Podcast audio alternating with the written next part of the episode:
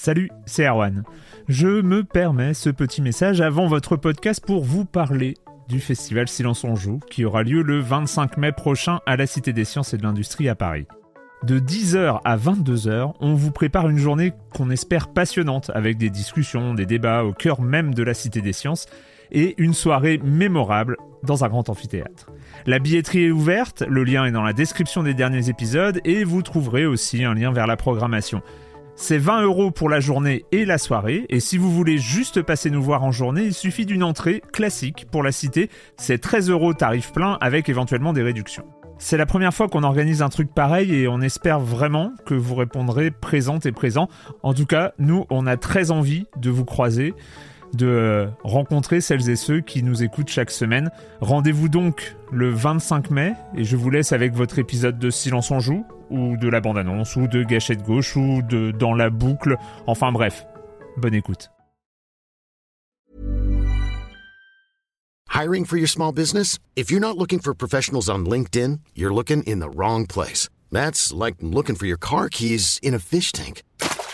LinkedIn helps you hire professionals you can't find anywhere else, even those who aren't actively searching for a new job but might be open to the perfect role. In a given month, over 70% of LinkedIn users don't even visit other leading job sites. So start looking in the right place. With LinkedIn, you can hire professionals like a professional. Post your free job on linkedin.com slash achieve today. Silence en joueur, Erwan Cario, bonjour.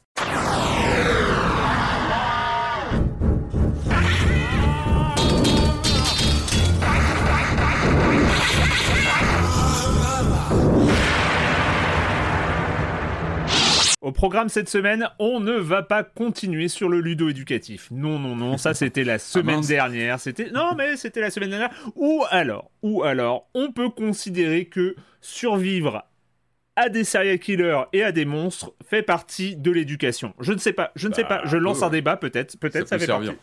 Ça peut servir, ça fait partie. Bon, à ce moment-là, peut-être qu'on continue sur le mode ludo-éducatif. Comment survivre à des monstres Parce que le programme cette semaine, c'est The Quarry, c'est Silt, The Ferryman et House of the Dead. Autant vous dire que côté monstre, on est servi. Enfin, monstre. Au sens large, au sens large, on n'est pas, on est, on n'est pas restrictif sur la définition du monstre. Euh, bref, On est le- open on est open. on est très sur les monstres. Ils sont bienvenus les monstres chez nous. Venez. ça. Le reste du, programme, vous connaissez le comme des comme la chronique jeu de société de Jérémy Kletskin et tout le reste. Et je commence en accueillant trois de mes chroniques heureuses favorites euh, avec Julie Le Baron. Salut Julie. Salut, ça va? Ouais, alors je, ça, ça fait quoi d'avoir commandé un State of Play euh, à Sony? C'est euh, parce que toi, euh, toi et Patrick, je vous suspecte d'avoir euh, d'avoir fait votre commande, enfin d'avoir euh, d'avoir Ah bah ce- complètement. Ouais, c'est ça. Non, mais on, les, on les a corrompus il y a bien longtemps. Ah oui, c'est ça, ouais, c'est- vous avez- ouais, parce que c'était, c'est pas clair en fait, hein, c'est exactement ce que vous vouliez. Enfin bon, bref, de toute façon, on va, en- on va en parler de, de, tout- de tout ça. Euh, Patrick Helio, salut Patrick. Salut Erwan, salut à tous. Je te mets aussi hein, dans le dans le truc. euh, franchement, c'était un peu. euh, ouais. On- Ouais, ça, puis il n'y avait pas que, hein, il y a eu d'autres euh, conférences, euh, on va dire pré-E3, parce qu'on parle pas, pas vraiment de l'E3, mais des choses qui font plaisir, on va en parler. C'est vrai. C'est vrai qu'on Ouais. est dans le pré 3 enfin dans le post, enfin on Ouais, c'est- dans- enfin nous on parle E3 comme des anciens, mais voilà, c'est l'ambiance E3, le- l'été, tout ça. euh, T'imagines dans 20 ans, on va dire ah le mois de juin, c'est le 3 alors que plus personne ne saura ce que c'est. oui, il C'est- saura ce que c'était, mais bon, voilà, c'est- c'est c'est- c'est l'ambiance, quoi. Et un revenant, il est revenu vivant. Il est, euh, Oui. il est là, il est avec nous. C'était pas gagné hein, dès le départ parce que euh, c'est quand même un, un rythme pas facile, euh, mais c'était pas des monstres là. Enfin, quoique c'était peut-être une, une autre sorte de monstre, je ne sais pas. Tu es revenu de Cannes, Marius. C'était comment Oui, alors? C'était très bien, c'était très difficile et c'était très rigolo. Et il y avait, il y avait quelques films de monstres. Enfin, pas de monstres vraiment, mais il y avait des films d'horreur à l'occasion. Ah ouais. Et donc, euh, et donc euh, on- vous pouvez retrouver, hein, vous pouvez retrouver tout, euh, toutes les critiques de l'équipe, euh, de l'équipe euh, de Libération qui était sur place euh, sur libération.fr. Il y a eu du taf quand même. hein. Vous avez fourni. Oui, hein. lisez les, les 144 critiques produites en 10 jours. Oh C'est vraiment un chiffre au pif, mais euh, vu qu'on était, ouais, on était. T'en as fait combien toi en 10 jours J'avais compté, j'ai oublié, je trouve 22, 24, je sais plus. Je sais Ouais. plus. Et t'as beaucoup. critiqué tous les films que t'as vus ou t'as as vu plus de films encore Non, j'en ai, j'en ai trappé 2-3, je crois, D'accord. qu'on n'a Bon. pas réussi à récupérer. L'important c'est que tu sois revenu en enfin j'allais dire en pleine forme, bon, que tu sois revenu déjà, En paix. en, en paix, c'est déjà bien. en paix avec toi-même. T'as bonne mine, écoute, ça a l'air d'aller. Mais Ouais, oui. content de Ça te va, ça retrouver. Pareil. Euh, on va très coup- bien. Par contre, Oui. le petit gain à bonus, c'était de pouvoir réécouter Silence on joue. Ça, c'était bien. C'est vrai. Oh. Ah oui, t'étais auditeur en fait, c'est ça? C'est ça. Vous m'accompagnez euh, pendant les pendant les gares, en fait. On a dû citer une fois ou Soit à hein, l'aller, soit au retour. Oh oui, une fois ou deux, je pense. On a parlé Oui, de je sais plus, hein, il y avait, t'as perdu. euh, l'oreille a, qui a sifflé. hein. Ouais, ouais. Il y a deux, trois moments. Euh, bah, du coup, en fait, j'ai un peu spoilé le sujet, mais c'est vrai qu'on a- c'était un peu un- une obligation d'en parler euh, cette semaine. Patrick, euh, bah, on va commencer avec toi, avec ce State of Play de Sony. Euh, Ouais, qui ouvrait un petit peu le bal des, Hmm. des conférences euh, sur Internet euh, des constructeurs. Donc là, c'était Sony qui, qui, qui, qui faisait son, son show pour, euh, pour euh, bah, dégainer les annonces. Hmm. Ça a commencé assez fort parce que dès l'ouverture de la conférence, il a commencé, euh, euh, bah, ça a commencé avec Resident Evil 4, le fameux remake qu'on attend depuis des années, dont on parle, la rumeur qui vient, qui repart. Donc là, ça y est, c'est fait, c'est confirmé. On va retrouver une version boostée, complètement réimaginée a priori de Resident Evil 4. Ce, Il ce- paraît qu'il est bien, c'est vrai, ça? je, je... Lance-nous pas sur un exposé de C'est un 4 peu- heures. c'est un- c'est un peu gênant. Première partie, l'inventaire. Allez, soyons brefs. Euh, ça sort, c'est annoncé pour le 24 mars 2023. Ça va arriver donc sur PS5 évidemment, mais aussi sur Xbox. Euh, c'est vrai que sur le tronçon euh, qui, est, qui est évidemment présenté chez Sony, on parlait PS5, mais ça va aussi être sur PC, sur, sur Xbox Series X. Euh, que dire? Ce qui est intéressant, c'est que euh, d'après ce que, ce que propose, ce que, ce que promet euh, Capcom, on va évidemment euh, profiter à nouveau du fameux RE Engine, le fameux Mm. moteur qui équipe Bien les sûr. derniers jeux de la série. Euh, on annonce une jouabilité modernisée, un scénario réimaginé, et puis évidemment un visuel qui n'a plus rien à voir avec ce qu'on connaissait du, du jeu de 2005. Euh, ça va être intéressant à suivre parce qu'on parle quand même, c'est pas rien, euh, Resident Evil 4, pour moi c'est un peu la, chapelle Sixtine du Survival Horror, le titre qui a redéfini ce qu'était le, Survival Horror en apportant une bonne dose de- de- d'action. Euh, moi, j'en attends évidemment beaucoup. Les visuels, ce qu'on a, ce a vu en termes de, de visuels, de présentation, ça fait envie parce qu'on comprend, grosso modo, c'est qu'on va avoir une, on va retrouver les plans assez euh, emblématiques de Resident Evil 4, hein, l'arrivée de Léon Kennedy dans cette, euh, cette Europe, euh, on, on est en Espagne, on retrouve ce- ces plans où il est dans la voiture qui arrive avec euh, les événements qui commencent à déraper, etc. on va retrouver tout ça, mais avec euh, ces canons de réalisation qu'on a depuis, euh, bah, depuis le- les remakes de RE2, RE3, c'est-à-dire euh, l'utilisation, l'exploitation de la photogrammétrie notamment, c'est-à-dire l'utilisation d'acteurs scannés entièrement qui sont intégrés au jeu. Euh, D'ailleurs, on a déjà un nom hein, qui est sorti, c'est Ella Freya, qui est un, un mannequin qui a été, euh, je crois, qui habite à euh, au Japon, qui a annoncé qu'elle était scannée pour être justement la, la fille du président qu'on va sauver. C'est ça aussi la dynamique de RE4, c'est qu'on va sauver cette, cette jeune femme. Et là, on va, on a, une- on a le nom d'une actrice. Je crois que l'acteur qui joue Léon, ça va être l'acteur de RE2, euh, il me semble. hein. Enfin, on, on, on Oui, en tout cas, il y ressemble énormément. Ouais. Il lui ressemble énormément, donc je pense que c'est lui. Donc on, on va être dans, dans notre jus. La vraie question, moi je pense que ça va être un bon jeu. Je pense qu'a priori on peut faire confiance à Capcom. a pas trop de Moi, pour moi, le vrai défi sur ce projet, c'est encore une fois, on, a- on s'attaque, Capcom s'attaque à un monument du genre. Ça va de retrouver le, le choc, la sidération qu'on a tous connue en 2005 avec un jeu qui a vraiment cassé la table, qui a, qui renversé la table, qui a cassé les codes, qui a redéfini le genre, qui a vraiment donné un coup de, Hmm. un coup de pied dans, dans la catégorie même du survival horror et qui a, qui a créé toute une lignée, les Dead Space, etc. Tous ces jeux sont nés du choc RE4 et je pense que ça va être très Ça, difficile. Tu Ah peux oui. pas l'avoir. Ah Ça va être très difficile de renouer avec ça. Je pense que ça, on, on aura certainement quelque chose de très, euh, très immersif, de très frappant visuellement. Après, voilà, est-ce que ça sera à la hauteur du, du choc du jeu de, de, de, de- de Mikami qui reprenait les manettes? C'était ça aussi, RE4. Hein, Mhm. C'était le, le créateur originel du, du premier Resident qui, re- qui revenait aux manettes, qui redonnait un peu une leçon. Hein, C'était ça aussi. Donc, euh, bon, en tout cas, ça va être très intéressant à suivre. Euh, et puis, il faut aussi rappeler que ça- ce State of Play, il était très orienté euh, PSVR 2. Hein, on commence à un peu entrer à dans le, dans le vif du sujet. Donc, il y avait des annonces de, de jeux, des, des séquences de, de présentation de certains titres. Euh, je, je le redis pas, mais il y a un- une autre présentation qui va arriver. Il y a d'autres choses qui arrivent. Un Capcom a Mm. déjà annoncé qu'il y aura une prise de parole le 13 ou le 14. Donc, il y a d'autres choses qui vont être annoncées, d'autres choses présentées certainement sur RE4 aussi. Donc, euh, c'est affaire à suivre. Euh, en tout cas, le PSVR 2, ce qui était intéressant, c'est qu'il était bien présent. Euh, on sent que Sony prend ça au sérieux, et il faut, c'est important. Euh, sur RE4, par exemple, il y a eu cette notion de, c'était stipulé à la fin, de euh, une expérience PSVR 2 est en préparation. Alors là, on commence un peu à tiquer, parce que évidemment, un RE4, euh, j'en ai parlé il y a quelques mois. Moi, je l'ai fait sur MetaQuest 2 et je vous ai dit tout le bien que j'en pensais parce que c'était, ouais. encore une fois, quand je parle de Chapelle 16 du Survival Aurore, et justement, cette version MetaQuest, elle était une relecture maladivement, euh, comment dire, proche du jeu originel, mais qui Mhm. transfigurait avec la VR. Là, on n'est pas sûr du tout, et a priori, on n'aura pas le jeu complet en Ouais. PSVR 2.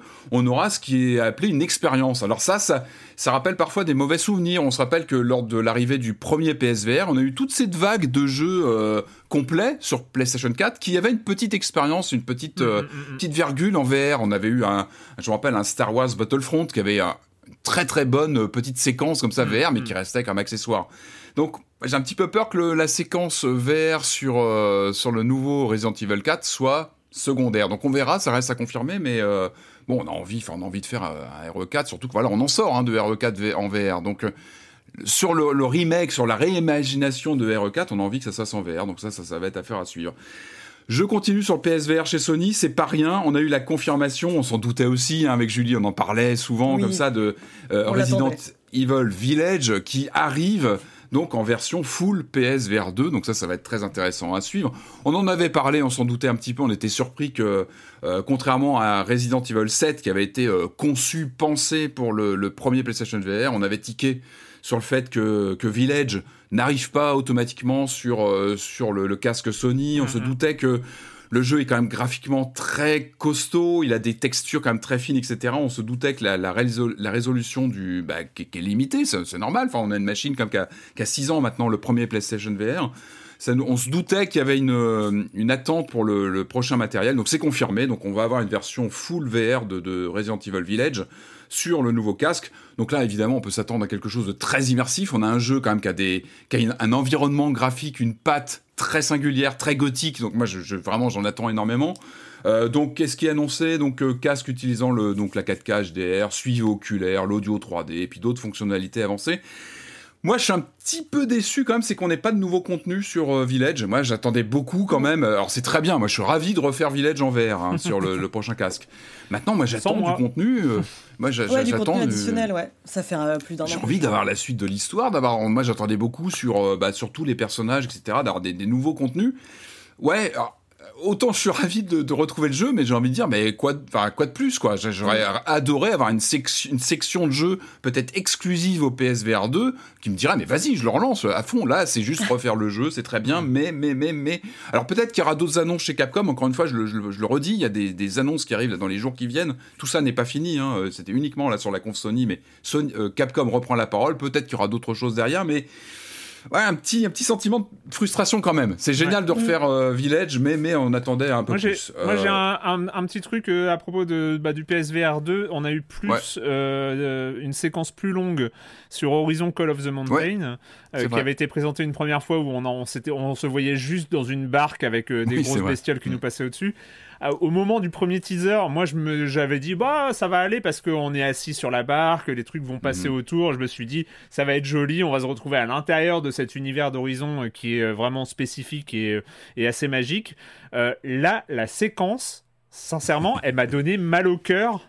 Rien que penser la faire avec le casque sur la tête. C'est du mouvement partout, il y a de la varap, il y, a, il y a des... J'avais envie de vomir à la fin. Non. Ah, puis depuis, depuis que t'as entendu parler de vibration dans le casque, je sais que ça t'angoisse énormément. Ah, mais il y a les petits ventilateurs prévus, hein, on va respirer dans le casque. Non, ah, non, mais je vois non, ce que tu veux non, dire. En non, plus, non, alors je suis c'est- d'accord. la, la sé- la séquence de jeu est hyper mobile.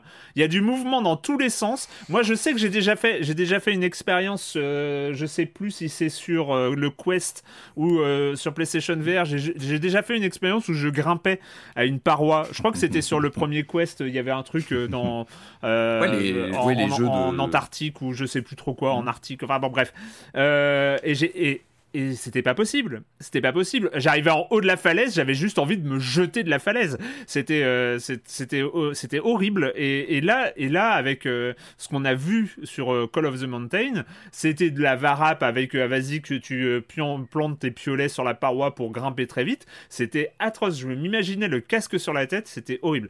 Donc du après ça dépend. C'est vrai que je suis d'accord. Horizon c'est quand même très chargé visuellement. Mm. L'univers d'Horizon il est très coloré, très chargé. C'est vrai que quand tu te prends ça en VR, tu te prends tout dans, la, dans le visage.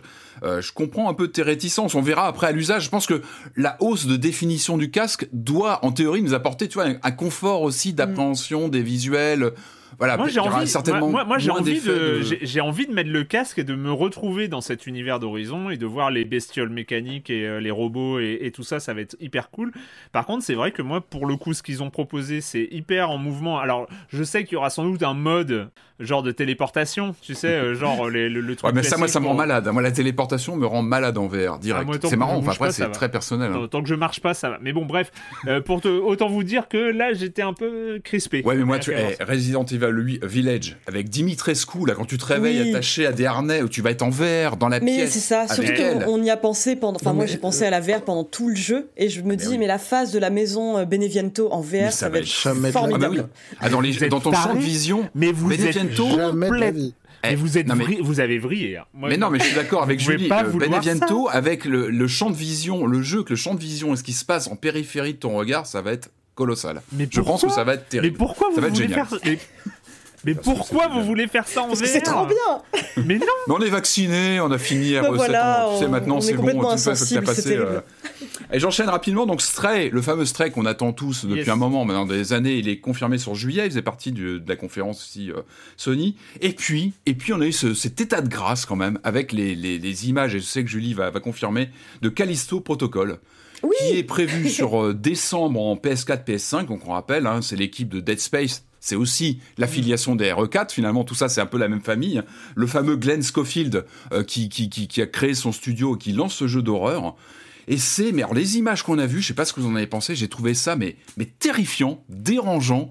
Euh, ça donne mais grave envie d'attraper une manette. Ah oui, non, d'accord.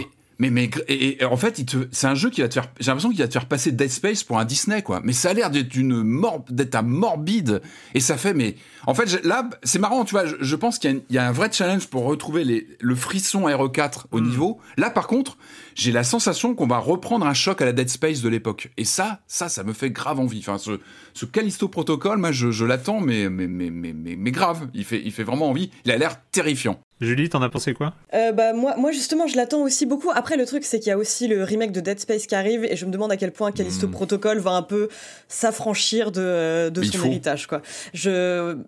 Moi, moi, je suis excitée, mais euh, il y a aussi un côté ultra dérangeant euh, dans le, le côté ultra gore. Je pense ah que on, voit qu'il va y avoir une avalanche de gore, c'est excessivement bien fait. Je pense que ça va être dérangeant. même Julie freine un peu sur le gore. C'est oula, attention là, si on a un point où Julie commence à Non, mais c'est vrai que ça a l'air très dérangeant. J'ai très hâte de voir ça, mais j'espère vraiment que euh, ce sera pas un Dead Space bis et que effectivement. Enfin, euh, pardon, mais ça va apporter ça a l'air d'être exactement ça.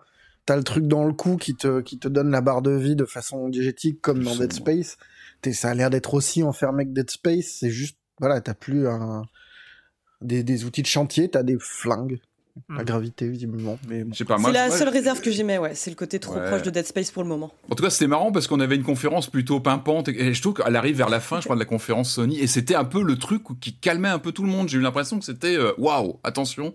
En tout cas, ouais, je pense que ça va, ça va faire du bruit. Et... Dans la conférence, le seul truc qui m'a un peu euh, excité, c'était le season qu'on a vu depuis longtemps, qu'on attend depuis un moment, qui a été entouré de d'une sale réputation parce que le studio, euh, le studio euh, avait été secoué par euh, un patron et une, enfin, par le cofondateur du studio et la patronne qui étaient en couple et qui visiblement étaient pas hyper sains avec leurs employés.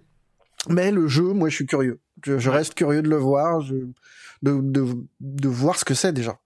Il y a tout un tout un travail sur le son qui a l'air d'être curieux, enfin d'aller original en tout cas. Oui, carrément. Ouais moins vu que, que Callisto Protocol, ça a l'air très chouette, mais euh, j'ai pas l'impression qu'on sera très surpris par le gameplay, quoi. Pas forcément sur le gameplay, c'est plus l'univers, je pense. Qui, et, et Season, euh, Season, ils ont donné une date de sortie? Je suis pas sûr. Ah. Ça, ça, se rapproche petit à petit quand même. Il y a un moment. il y a un moment ça, ça, fait, ça doit faire 2 E3 ou 3 E3 qu'on l'a. C'est vrai. Il faudra bien le sortir à un moment. Quoi. Donc, Patrick, une autre conférence. Ah mais oui, bah, bah, évidemment, hein, toujours dans, autour de cette galaxie de ce qu'on appelait le 3, bah, c'est Limited Run Games. Euh, alors c'est cet éditeur américain qui s'est spécialisé depuis quelques années dans les petits tirages de jeux physiques euh, en physique, en boîte de, de jeux mhm. qui en général étaient sortis sous forme dématérialisée, ou alors ils font de la réédition euh, de jeux rétro euh, en boîte ou en, cartouche ou en, galette. Alors eux, ça fait quelques années qu'ils font des conférences comme ça un peu délirantes autour de, de l'E3. En fait, ils s'amusent à faire des conférences. Et en fait, on les perd depuis 2-3 ans. Ils sont en roue libre totale. Et alors là, moi, cette année, c'était, c'était un régal. Leur conférence complètement barrée. Alors c'est simple, regardez, je l'ai là. C'est le Corpse Killer, vous voyez, Corpse Killer de chez eux sur Switch parce que mhm. bah tu vois c'est pour moi voilà un jeu en full motion vidéo sur cartouche je trouve ça incroyable et en fait leur conférence c'était une sorte de ils ont refait comme si, ils ont tourné comme si c'était un jeu en full motion vidéo des années 90 en fait. Ils ont un simili corpse killer en, présentation comme ça. C'était incroyable avec un rendu euh, euh, faussement digitalisé d'époque, un vrai bonheur avec plein de plein de blagues. Enfin vraiment aller voir cette conférence, elle, est, elle, elle est, vraiment marrante. On a l'impression de rejouer à Corpse Killer avec euh, bah, des acteurs mal mal mal déguisés. Enfin c'est un vrai régal. bah Limited Run, ouais, ils sont bons pour ça. C'est qu'ils ont vraiment ils ont vraiment qu'on bâti une signature sur ce côté édition de de jeux nanars, de, de, hmm. de, jeux qu'ils vont chercher. Et là, j'ai noté leur line-up. Moi, j'étais mais complètement, euh, c'était incroyable cette année. Ils ont enchaîné alors, des choses plutôt plutôt intéressantes. Euh, ils annoncent un Blade Runner remastered qu'on attend, le fameux Blade Runner euh, qui doit être retouché, hmm. qui arrive. Donc là, eux, ils l'annoncent là dans les dans les semaines qui viennent. Je crois qu'ils lancent les précommandes. On rappelle un peu le système Limited Run, c'est de la précommande sur leur site. Alors c'est pas toujours très très facile pour nous autres Européens, mais il faut précommander, puis le jeu arrive après. C'est-à-dire eux produisent mm. une fois qu'ils ont atteint leur, leur niveau de, de, précommande. Donc Blade Runner euh, remasterisé qu'on attend, que j'ai vraiment hâte de, de, voir. Ils sortent aussi en boîte des jeux comme Exhumed, le, le FPS rétro qui est ressorti il y a pas longtemps. Euh, Lunark, c'est ce jeu à la flashback dont on entend pas mal parler depuis un petit moment qui arrive aussi en boîte chez eux. Euh, il y a toute une séquence de jeux full motion vidéo et c'est vrai que leur, leur présentation très Corpse Killer, elle était faite dans ce sens-là. Euh, ils annoncent le fameux euh, Plumbers Don't Wear Ties, qui était annoncé, je crois, il y a un an ou deux, qui était finalement jamais sorti. Euh, je, crois qu'à la base, c'est un jeu 3DO, érotico-comédie, euh, qui arrive enfin en boîte. Enfin, enfin, oui, on l'attend. Plus, on va voir si on va voir ce que ça donne. C'est un jeu complètement sorti des radars, complètement hors sol. Là, ils se font plaisir. Hein. Ils se font plaisir en sortant ça en boîte.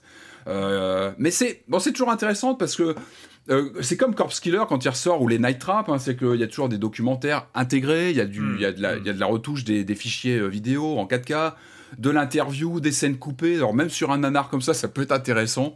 Euh, il y a American Hero qui est déjà sorti en démat sur les, les, machines, pareil, qui a un truc qui était jamais sorti, je crois, sur Jaguar, un jeu full motion vidéo qui, est, qui a été comme ça euh, relancé il y a quelques mois, qui arrive en version physique. Price Fighter, Price Fighter, les amis, qui est un jeu de boxe qui était sorti sur Mega CD. Euh, avec notamment, je crois, des, des combats chorégraphiés par le. Pardon Il y a que toi qui connais.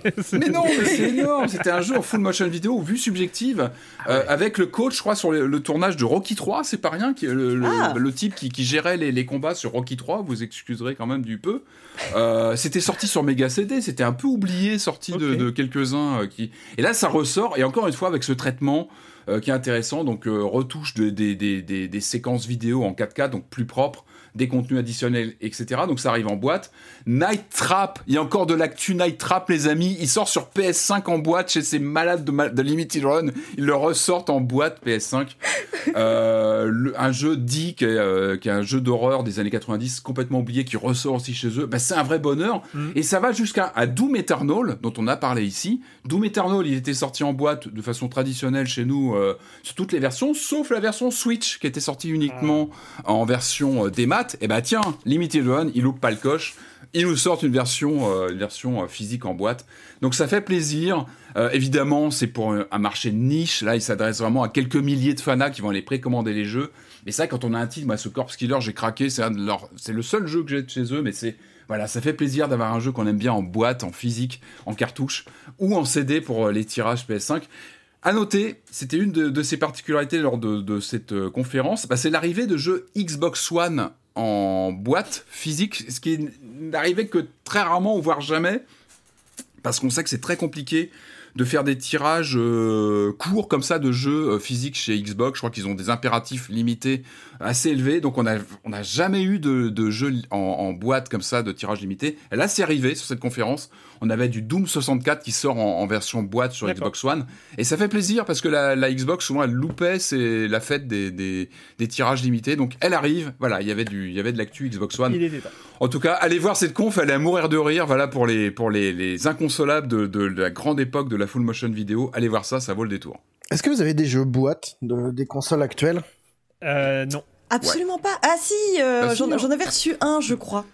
mais tu vois, j'ai complètement oublié. J'ai une boîte charnue quelque part chez moi. Je sais même pas euh, à quoi ressemblent les, les, boîtes euh, ce que je me demandais d'un coup. et PS5. Je ne sais pas. mais elles sont charnues, elles sont charnues. Euh, bah, c'est Tormented Souls, je crois que j'ai en que j'ai en boîte, ouais. Moi, par contre, ouais, bien sûr, moi aussi, quelques-uns. C'est vrai que sur les galettes, moi sur, moi, sur la Switch, si j'ai quand même, quand même, j'ai quand même. la Switch, ça compte oui, pas. La Switch, ça compte oui, la Switch, ça compte pas. Et puis il y a l'objet cartouche. Moi, vous voyez, la Corpse Killer, j'ai craqué parce que c'est une cartouche, c'est de la full motion vidéo, tout ça. Enfin, tout ça, tout ça. Mais ouais, ouais, c'est vrai qu'on a le, le... Mais on s'en mordra sûrement les doigts un jour, hein, de plus avoir de, de boîte. On se rappellera de ces années où euh, ça a disparu et. Euh, mais il y a des poches de résistance. À limite, ils cartonnent. je, je, je vais pas revenir encore dessus, mais ils ont fait leur trou depuis quelques années. Il y a d'autres éditeurs dans le même genre qui se sont inscrits dans leur, dans leur lignée. Et euh, voilà, ça, ça, parle à des, à des, à des, à des fans. Et euh, en plus, ils font tout un travail de proposer une version qui peut tourner sans connexion. Voilà, ils font aussi mm. tout ce travail. Et il y a un vrai travail de, de conservation. Donc voilà, c'est important. On continue avec toi, Julie. Avec, euh, bah, il faut suivre quand même. C'est euh, un nouveau bundle. Euh, bah, il y en a, il y en a quand même très très régulièrement. Oui. Bah, j'avoue, on pourrait nous accuser. On nous a dit qu'on avait un biais Xbox Game Pass, et je pense que moi j'ai clairement un biais bundle. Mais quand j'ai vu ça, je me suis dit il faut, il faut en parler. C'est le Queer Games Bundle en fait qui avait déjà eu une édition l'année dernière où ils avaient récolté plus de 112 000 dollars mm. et qui comporte plus de 500 jeux. Mais il y a aussi des zines, il y a aussi des logiciels et tout ça fait par des développeurs euh, queer indépendants. Et donc, euh, il y a aussi, il y a aussi des, bandes originales, il y, a, tout un tas de choses. C'est à partir de 60 dollars, je crois qu'on a jusqu'à début juillet si, euh, si vous voulez les soutenir, sachant que tous les bénéfices sont reversés aux développeurs. Et donc, en gros, il y a des jeux, des, jeux vraiment extraordinaires, moi, que, que j'aime beaucoup, comme Mortician's Tale, qui euh, suivait donc euh, une gérante d'un salon funéraire. Il y a Normal Lost, Lost Phone dont vous mmh. avez dû parler ici, donc où on retrouve un téléphone et bref, il y a tout un, mystère autour de ça. Euh, Running Back to You, enfin bref, il y a énormément de choses, mais surtout, au contraire, va de, peut-être des bundles dont on a parlé précédemment, il y a beaucoup de jeux dont j'avais absolument jamais entendu parler mmh. et qui ont l'air vraiment très très chouettes et je pense que il y a de la matière pour jouer pendant les dix prochaines années au moins. Quoi. Et je vous conseille d'aller voir ça, c'est sur Itch.io ça s'appelle le Queer Games Bundle 2022. D'accord. Deuxième édition du Queer Game Bundle euh, dans, sur Itch.io à, voir. Euh, donc vous pouvez regarder la liste, voir ce qui vous si ça vous intéresse ou pas. Euh, moi, je voulais juste faire un petit point parce que c'est sorti. Alors, je sais pas, je pense c'est pas le genre de jeu, je, en, tout cas, euh, qui risque de, passer en, chronique classique euh, de jeu, mais c'est quand même une sortie importante. C'est Diablo Immortal, euh, donc qui est le, free-to-play mobile d'Activision sur sa licence Diablo, qui avait un peu un peu déçu les gens qui attendaient un Diablo 4 enfin parce qu'ils sont un petit peu nombreux et c'est vrai que quand il a été annoncé ça fait il y a, eu un, retour de flamme assez violent euh, côté côté Blizzard parce que c'est pas du tout ce qu'on attendait. Euh, là donc Diablo Immortal est, sorti. Évidemment évidemment ça fait un carton en téléchargement. C'est arrivé directement en première place de tous les téléchargements c'est la version free-to-play de Diablo. C'est mm. une sorte de euh, réutilisation euh, des, euh, de, tout, de tout ce que sait faire Blizzard. Un peu trop d'ailleurs, parce qu'on retrouve les mêmes boss, les, trucs. Enfin, ils ont réutilisé énormément de choses de Diablo 3 pour, pour leur jeu. Et évidemment, on pouvait s'en douter. Ce qui a beaucoup, beaucoup fait parler depuis la sortie il y a une dizaine de jours, je crois, euh, de Diablo Immortal, c'est le système free-to-play, donc le système d'achat in-game. Euh, c'est vrai que c'est toujours la grosse interrogation. Quel est le modèle qui est derrière? Est-ce que, euh, comme certains jeux, hein, on sait qu'il y, a, y a énormément de jeux free-to-play, les très gros jeux free-to-play, c'est du cosmétique que les, jeux free-to-play qui ont la base de joueurs d'un Diablo, généralement, ils se contentent de faire un free-to-play cosmétique parce qu'ils n'ont pas besoin de faire un pay-to-win, c'est-à-dire un, système qui va permettre aux gens qui payent d'avoir un meilleur jeu. Euh, donc, c'est vrai que euh, bah, les, League of Legends, les, euh, Overwatch, les, trucs comme ça, c'est vraiment, généralement, c'est principalement cosmétique. Ce n'est pas du tout le choix de Diablo Immortal qui a fait une sorte de système multifacette, c'est-à-dire qu'il y a plein de moments euh, où on peut acheter. Et en fait, ce qui est, euh, ce qui est assez étonnant, c'est que euh, moi, alors j'ai installé le jeu je, juste pour voir ce que c'est. Enfin, c'est un jeu où on tape son écran pour taper des monstres, hein. donc voilà, c'est bref, moi je suis pas fan hein, parce que c'est les contrôles à, l'écran. Même si on peut brancher, une, on peut brancher un pad, euh, c'est compatible avec les pads euh, euh, qui, qui, sont en Bluetooth. Mais en fait, le système d'achat in-game, en fait, tu vas acheter des éléments qui vont te permettre d'augmenter les probabilités de loot euh, c'est-à-dire, euh, bah, si tu es abonné, alors il y a un système d'abonnement, euh, mais un système d'abonnement où il faut jouer tous les jours, parce qu'autrement tu vas perdre la série, que, la série en cours, etc. Et il y a des systèmes de gemmes qui vont te permettre de, d'augmenter la probabilité de, d'ouvrir des coffres avec plein de trucs épiques, légendaires, je ne sais quoi. et si tu n'as pas ces gemmes payantes, et eh ben en fait les coffres, où soit il n'y a pas de coffre du tout, soit les coffres vont être tout pourris, enfin bon bref. Euh, on voit bien que ils, ça fait rêver. Hein. Mais oui, oui, ils ont vraiment fait tout un système comme ça, très incitatif. Et alors, j'avoue que je n'ai pas vérifié euh, l'information. Je la donne comme ça avec toutes les pincettes qu'il faut. Mm. Euh, mais il y a un, utilisateur, je crois sur Reddit, euh, qui a fait un calcul pour obtenir le personnage max. donc les max de gemmes, parce que alors il faut des, systèmes où il faut 5 gemmes pour augmenter des trucs. Enfin bref. Et il a calculé qu'il faudrait, pour être sûr à 100% d'obtenir ce, ce personnage niveau maximum, en tout cas les objets niveau maximum, il faudrait débourser c'est 100 000 dollars. Euh, ça veut dire que même si, même si c'est un calcul exagéré, c'est-à-dire on va dire euh, même si la personne veut, voulait euh, exagérer son propos, ça veut dire on a quand même une échelle. ça veut dire que on n'est plus dans un jeu où en free-to-play ils vont chercher à faire débourser 100 dollars, 150 dollars, c'est-à-dire plus que le prix d'un jeu euh, classique. Non, c'est là on est au-dessus, c'est-à-dire qu'on vise des très grosses baleines. Hein. On sait qu'il y a des gens très riches qui savent pas quoi faire de leur argent, j'en sais rien, ou qui sont dans un système d'addiction euh, qui vont euh, comme ça euh, raquer énormément pour obtenir les, les, les loots les plus précieux, les armes les plus fortes, et, etc. Et, et c'est vrai qu'on a énormément de retours, énormément de retours de gens. Le jeu est sorti il y a à peine deux semaines. Il y a déjà des gens qui ont cramé des sommes folles dans le jeu et, euh, et, qui sont assez désespérés. Enfin voilà, il y a, y, a, y a, des gens qui euh, parlent de, du fait de s'être fait piéger euh, par, par le système. Alors, il y a beaucoup aussi de commentaires qui disent non mais vous êtes au courant, c'est un free-to-play, vous faites pas avoir. Enfin c'est, on peut jouer gratuitement. Oui, on peut jouer gratuitement à, à, Diablo. Le problème aussi, c'est qu'une licence comme Diablo amène au système de free-to-play et à toutes ces mécaniques toxiques j'appelle toxique parce que c'est des mécaniques de euh, vraiment euh, de prédation. C'est des hmm. Les systèmes de free-to-play est un et ce sont des mécaniques de prédation. Euh, donc ça, une licence comme Diablo va amener à ces jeux-là des gens qui ne sont pas prêts, qui n'ont pas peut-être pas joué à euh, Summoner Wars, euh, Clash of Clans, euh, tous ces systèmes qui et, qui font peut-être confiance à la marque. Enfin voilà, tu dis Diablo, je, connais depuis depuis 30 ans, je, je, voilà, je suis ou 20 ans. Ouais. Et, et, comme ça, ça fait deux semaines et il y a énormément de gens qui se sont, qui se disent en tout cas victimes de, de, ce système de, de, de prédation. Enfin voilà, je trouve ça très inquiétant, surtout, surtout parce qu'il s'agit de Diablo. Euh, il y a des systèmes. On a parlé de Ninokuni euh, la semaine dernière, hein, qui mm. était, euh, qui est aussi barré dans un système gacha tout pourri, enfin ouais, qui promet du NFT. Enfin avait la totale.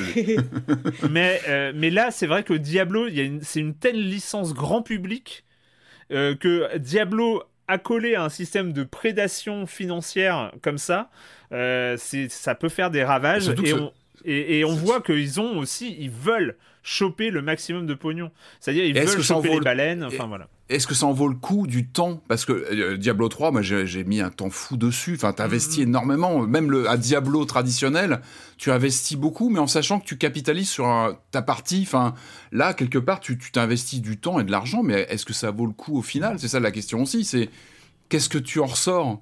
Quand tu commences à mettre de l'argent comme ça, à investir, investir bah, C'est la question. Hein, j'ai pas la réponse. Et moi, je, à la limite, je fais même pas de, de, je juge pas du tout les joueurs qui, s'y adonnent ou les joueuses, mais euh, ah, moi, je juge ah, pas les joueurs, je juge les, les concepteurs. ouais, et pensez à votre temps surtout. Pensez bah, aux sous, évidemment, mais le temps aussi est précieux. Alors là, pour le coup, autant on peut parler du temps dans les jeux type Diablo, justement, hein, qui sont basés sur du grind et tout ça, mais qui sont payés une fois pour toutes. Donc ça, c'est de l'addiction ludique. Euh, c'est pour ça que je te compare avec un, Diablo normal, traditionnel. Là, là c'est de la prédation. Déjà, déjà, Diablo 3, il y avait la promesse de... Euh, il y avait déjà des rapports d'argent avec hmm. euh, l'hôtel des ventes et la question de est-ce que si tu joues beaucoup, tu peux pas gagner un petit peu en revendant des trucs dans l'hôtel des ventes et hmm, tout. Hmm. Déjà, rien que ça a été un peu curieux. Moi, je suis pas trop tombé dedans. J'ai un pote qui était à fond là-dedans, donc j'ai suivi de loin, mais. Euh, c'est marrant de voir comment Blizzard, qui était une entreprise modèle avec euh, son quand ça sera prêt, est devenu l'empire du mal, quoi. Enfin. Ouais, accolé à une autre marque euh, qui, elle. Oui, euh, bah. Euh, ce très cher Bobby. Ouais, voilà. donc, donc voilà, moi, déjà, rien que ça, c'est pour dire un énorme warning à, ceux, à celles et ceux qui nous écoutent. Si, si vous êtes sensible, si vous avez des problèmes, vous savez que vous avez des problèmes d'addiction à l'argent, enfin d'addiction au jeu d'argent, etc., il faut savoir que Diablo Immortal est un terrain miné. C'est-à-dire que même si vous êtes prêt, même si vous dites, je, de toute façon, je vais mettre que 10 euros par mois, où je vais rien mettre, etc. Sachez que toutes les mécaniques euh, pour inciter à faire payer les gens sont là. C'est-à-dire, c'est euh, les systèmes d'abonnement, les systèmes de récompense, les grosses promotions, soi-disant, euh, pour 10 dollars, vous avez 10 millions de gemmes, tout ça tous les systèmes sont présents dans Diablo Immortal. Donc euh, faites gaffe. Euh, on est face à quand même quelque chose qui est, euh, qui est très haut niveau dans, dans, ces systèmes de prédation. Donc, donc voilà, c'était juste pour faire un, En tout cas, il a un joli 0,5 en user score sur Metacritic. Le pire, la pire note de oh, tous les temps sur Metacritic. ah ouais. Voilà. C'est... Ah, ils ont joué avec le feu là. Ouais. Et tant mieux, c'est bien. Euh, on va passer, au com des com euh, de la semaine dernière et avec euh, le com des com, il fallait commencer par ce message, celle de celui de Cooper 21 qui dit depuis quelques semaines, je voulais aborder un sujet très important pour mon cœur et mon souffle. Erwan, serait-il possible de remplacer le on va commencer par on continue par quand vous, quand vous débutez les chroniques des jeux de la semaine. Je vous, je vous écoute en courant le dimanche et au bout de 35-40 minutes, cette phrase me sape le moral à chaque fois. Même si bien évidemment je suis ravi de la durée des émissions en vous remerciant par avance. C'est vrai que de dire on va commencer après les news, après le com des com, etc. C'est toujours peut-être un peu retard. Je vais faire un effort, Cooper. Promis. On continue. Attends, mais c'est génial qu'on soit écouté par quelqu'un quand il court. Moi, moi, je me dis maintenant, est-ce qu'il se cale sur notre rythme de parole? Parce que ça doit aller, euh, ça, doit lui donner des gros pics d'accélération quand Patrick parle de FMV ou des trucs comme ça. ah je souhaite courage, hein, surtout aux gens qui, courent, nous écoutant. Oui, vous allez y arriver. Vous n'êtes pas loin de la fin. à vous. bref. Donc euh, c'est ça ou du Bill Conti. Sinon, faut écouter du Bill Conti, ça peut être bien aussi pour. On continue avec euh, Benjamin. Je rappelle, hein, la semaine dernière, on parlait euh, de Apico, euh, de, de Card Shark évidemment, et de, de Tin Can. Et donc, Benjamin qui nous dit Super émission, j'avais envie d'acheter les trois jeux et je n'aurais pas le temps d'y jouer. Oui, il y avait aussi ce commentaire de l'émission hmm. encore précédente où on n'avait pas fait envie du tout avec nos jeux et donc les gens étaient très contents de ne pas ah augmenter, de, ne pas ramener des, des, nouvelles choses dans leur wishlist.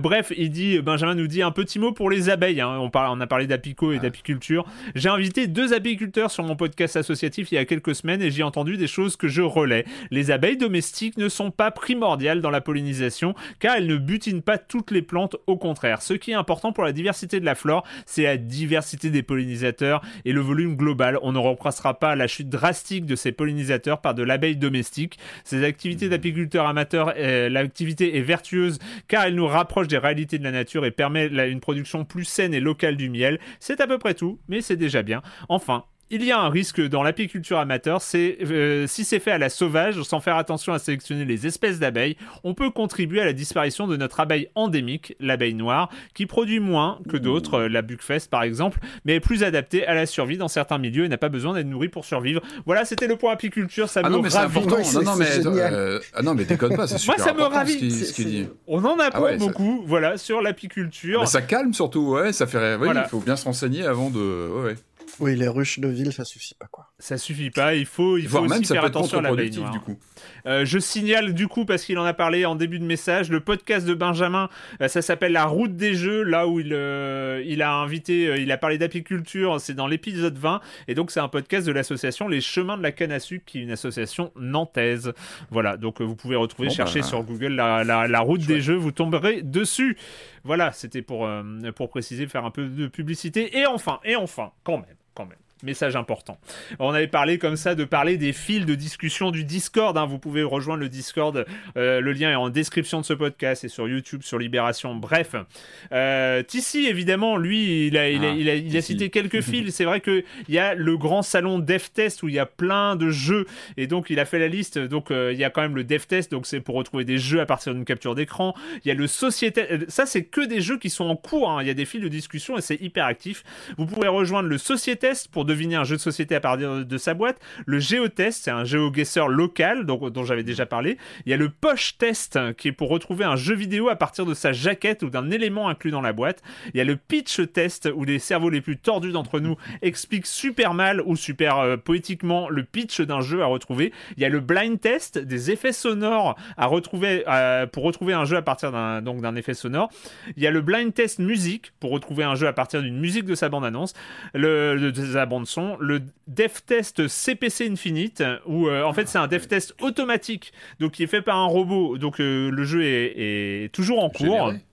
il, y a le dev test Infinite pour passer en revue toute l'histoire du jeu vidéo.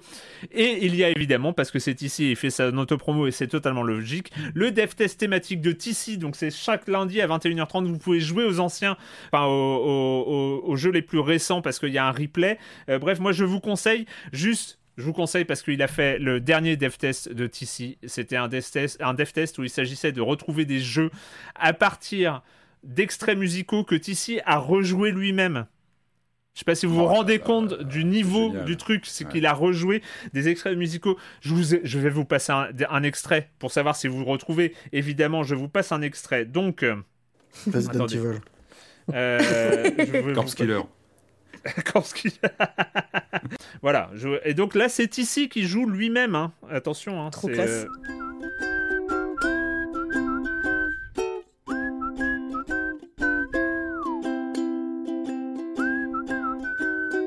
Oui, bien sûr. Ah, mais C'est quand même vachement bien fait, non? Long C'est très beau, mais ah, mais je connais, je connais. Je, je l'ai pas.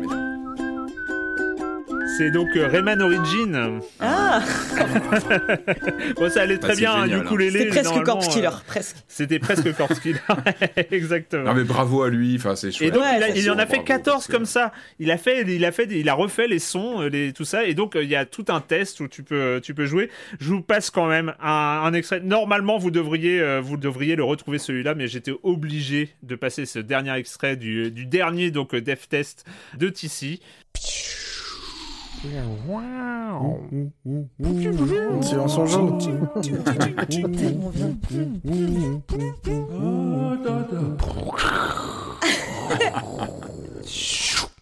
Voilà, donc euh, ça Faut qu'il fasse. T'es obligé de la garder pour faire les hors-série, quoi. Ouais, c'est clair. Exactement.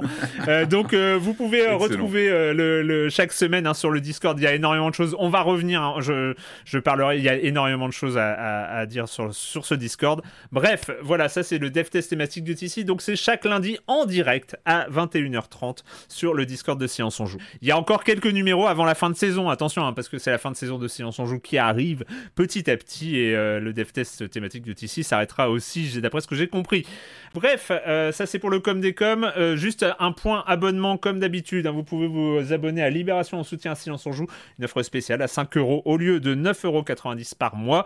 Euh, vous pouvez rejoindre sur offre.offre-singulier.libération.fr slash SOJ et vous êtes 389 à avoir souscrit à cet abonnement, plus 22 personnes qui sont déjà abonnées à Libération, etc. Enfin, et qui ont signalé leur soutien. Bref, ça nous fait plus de 400 et des bananes. J'ai même pas fait le calcul. Je, ça fait combien 389 plus 22 hein vous, vous savez ou pas? et des bananes. C'est bien les bananes. 400 et des bananes, hein, c'est ça. On est, on, est là. C'est un peu honteux. Donc euh, je pense que je couperai au montage ou pas. Parce que... Donc ça fait 400 abonnés. pour paraître plus intelligent. c'est le matin, c'est le matin. Ouais, ouais, non, c'est le matin, tout ça. Donc, merci encore, merci infiniment à celles et ceux qui, euh, qui ont souscrit cette euh, formule d'abonnement. C'est toujours un vrai plaisir et euh, enfin voilà, c'est sincère. C'est voilà. J'allais dire bon, bah, il est temps de commencer, mais non, il est temps de continuer parce que j'ai appris, j'ai appris de mes erreurs passées. On va continuer évidemment avec les jeux vidéo et on va continuer par, on va plonger, on va plonger sous la mer, on va plonger sous la mer euh, avec euh, une ambiance à la Play Dead, mais ça on va y en parler euh, très très vite, et donc c'est avec Silt.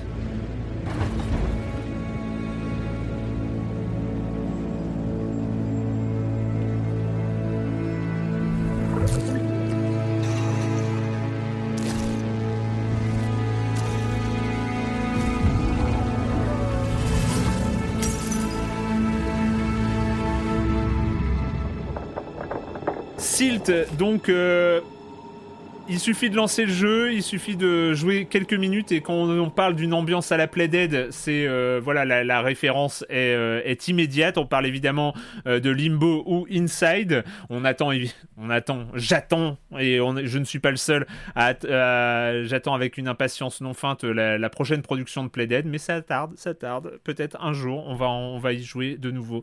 mais en attendant, bah régulièrement dans Silence on joue, euh, euh, on a des comme ça des soit des clones, c'est arrivé, soit des gens des, jeux qui s'inspirent. On arrive rarement au niveau de Playdead. Est-ce que ce sera le cas cette fois-ci? Silt, on est sous l'eau. Euh, Julie, qu'est-ce que ça donne?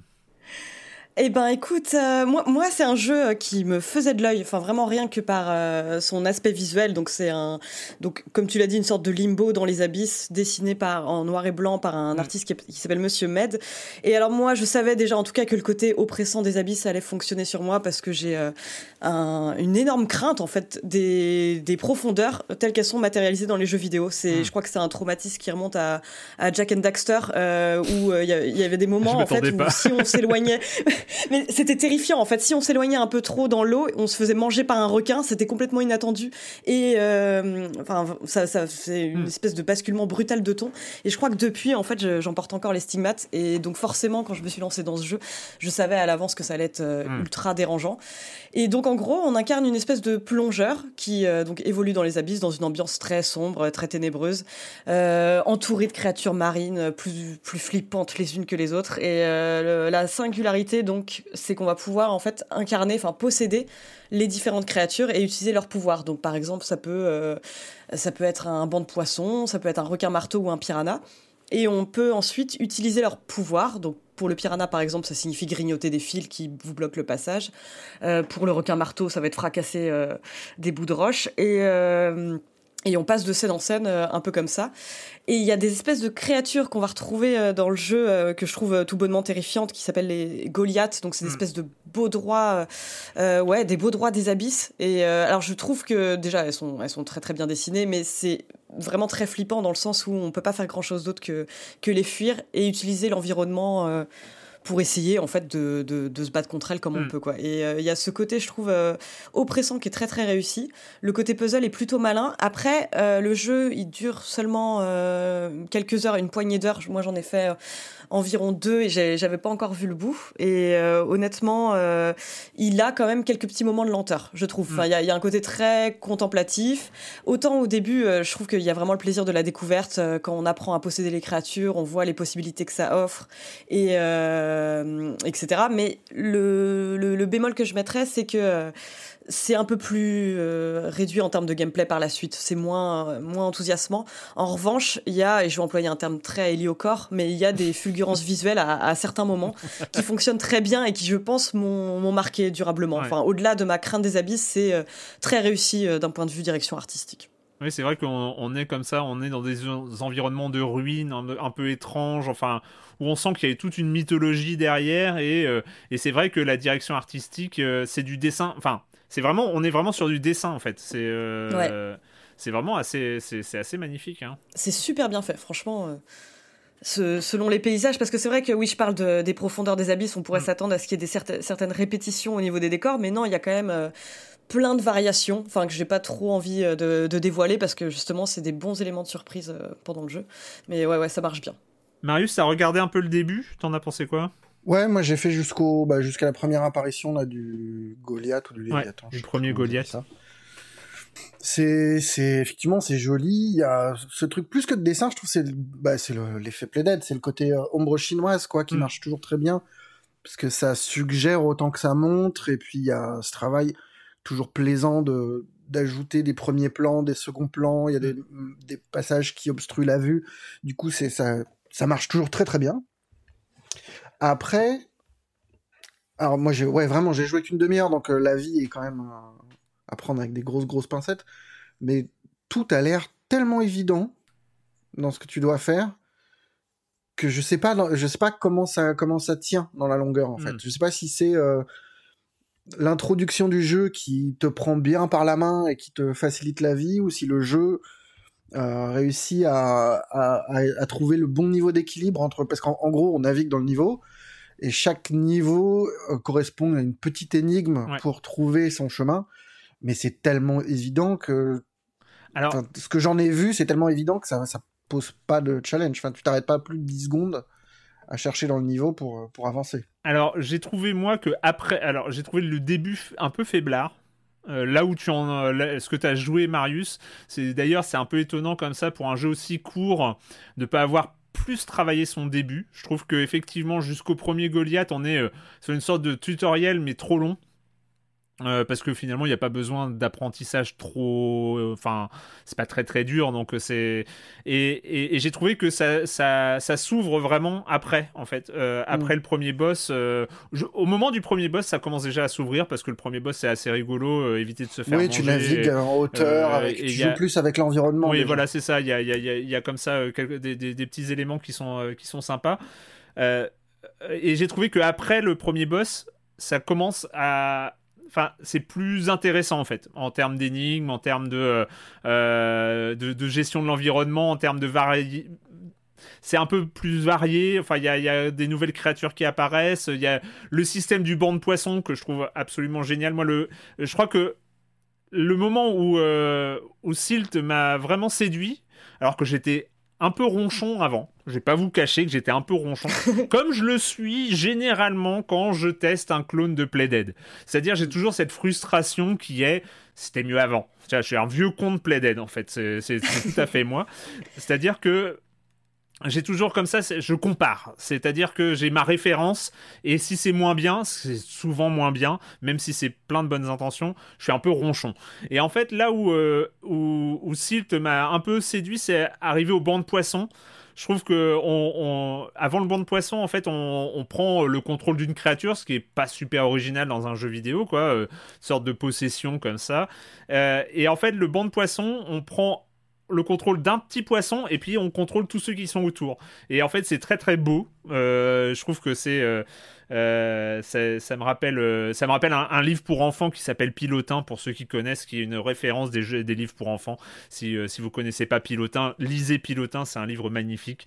Et, et, bref, c'est juste que en plus il y a un gameplay lié à, ce banc de poissons que je trouve aussi très très malin.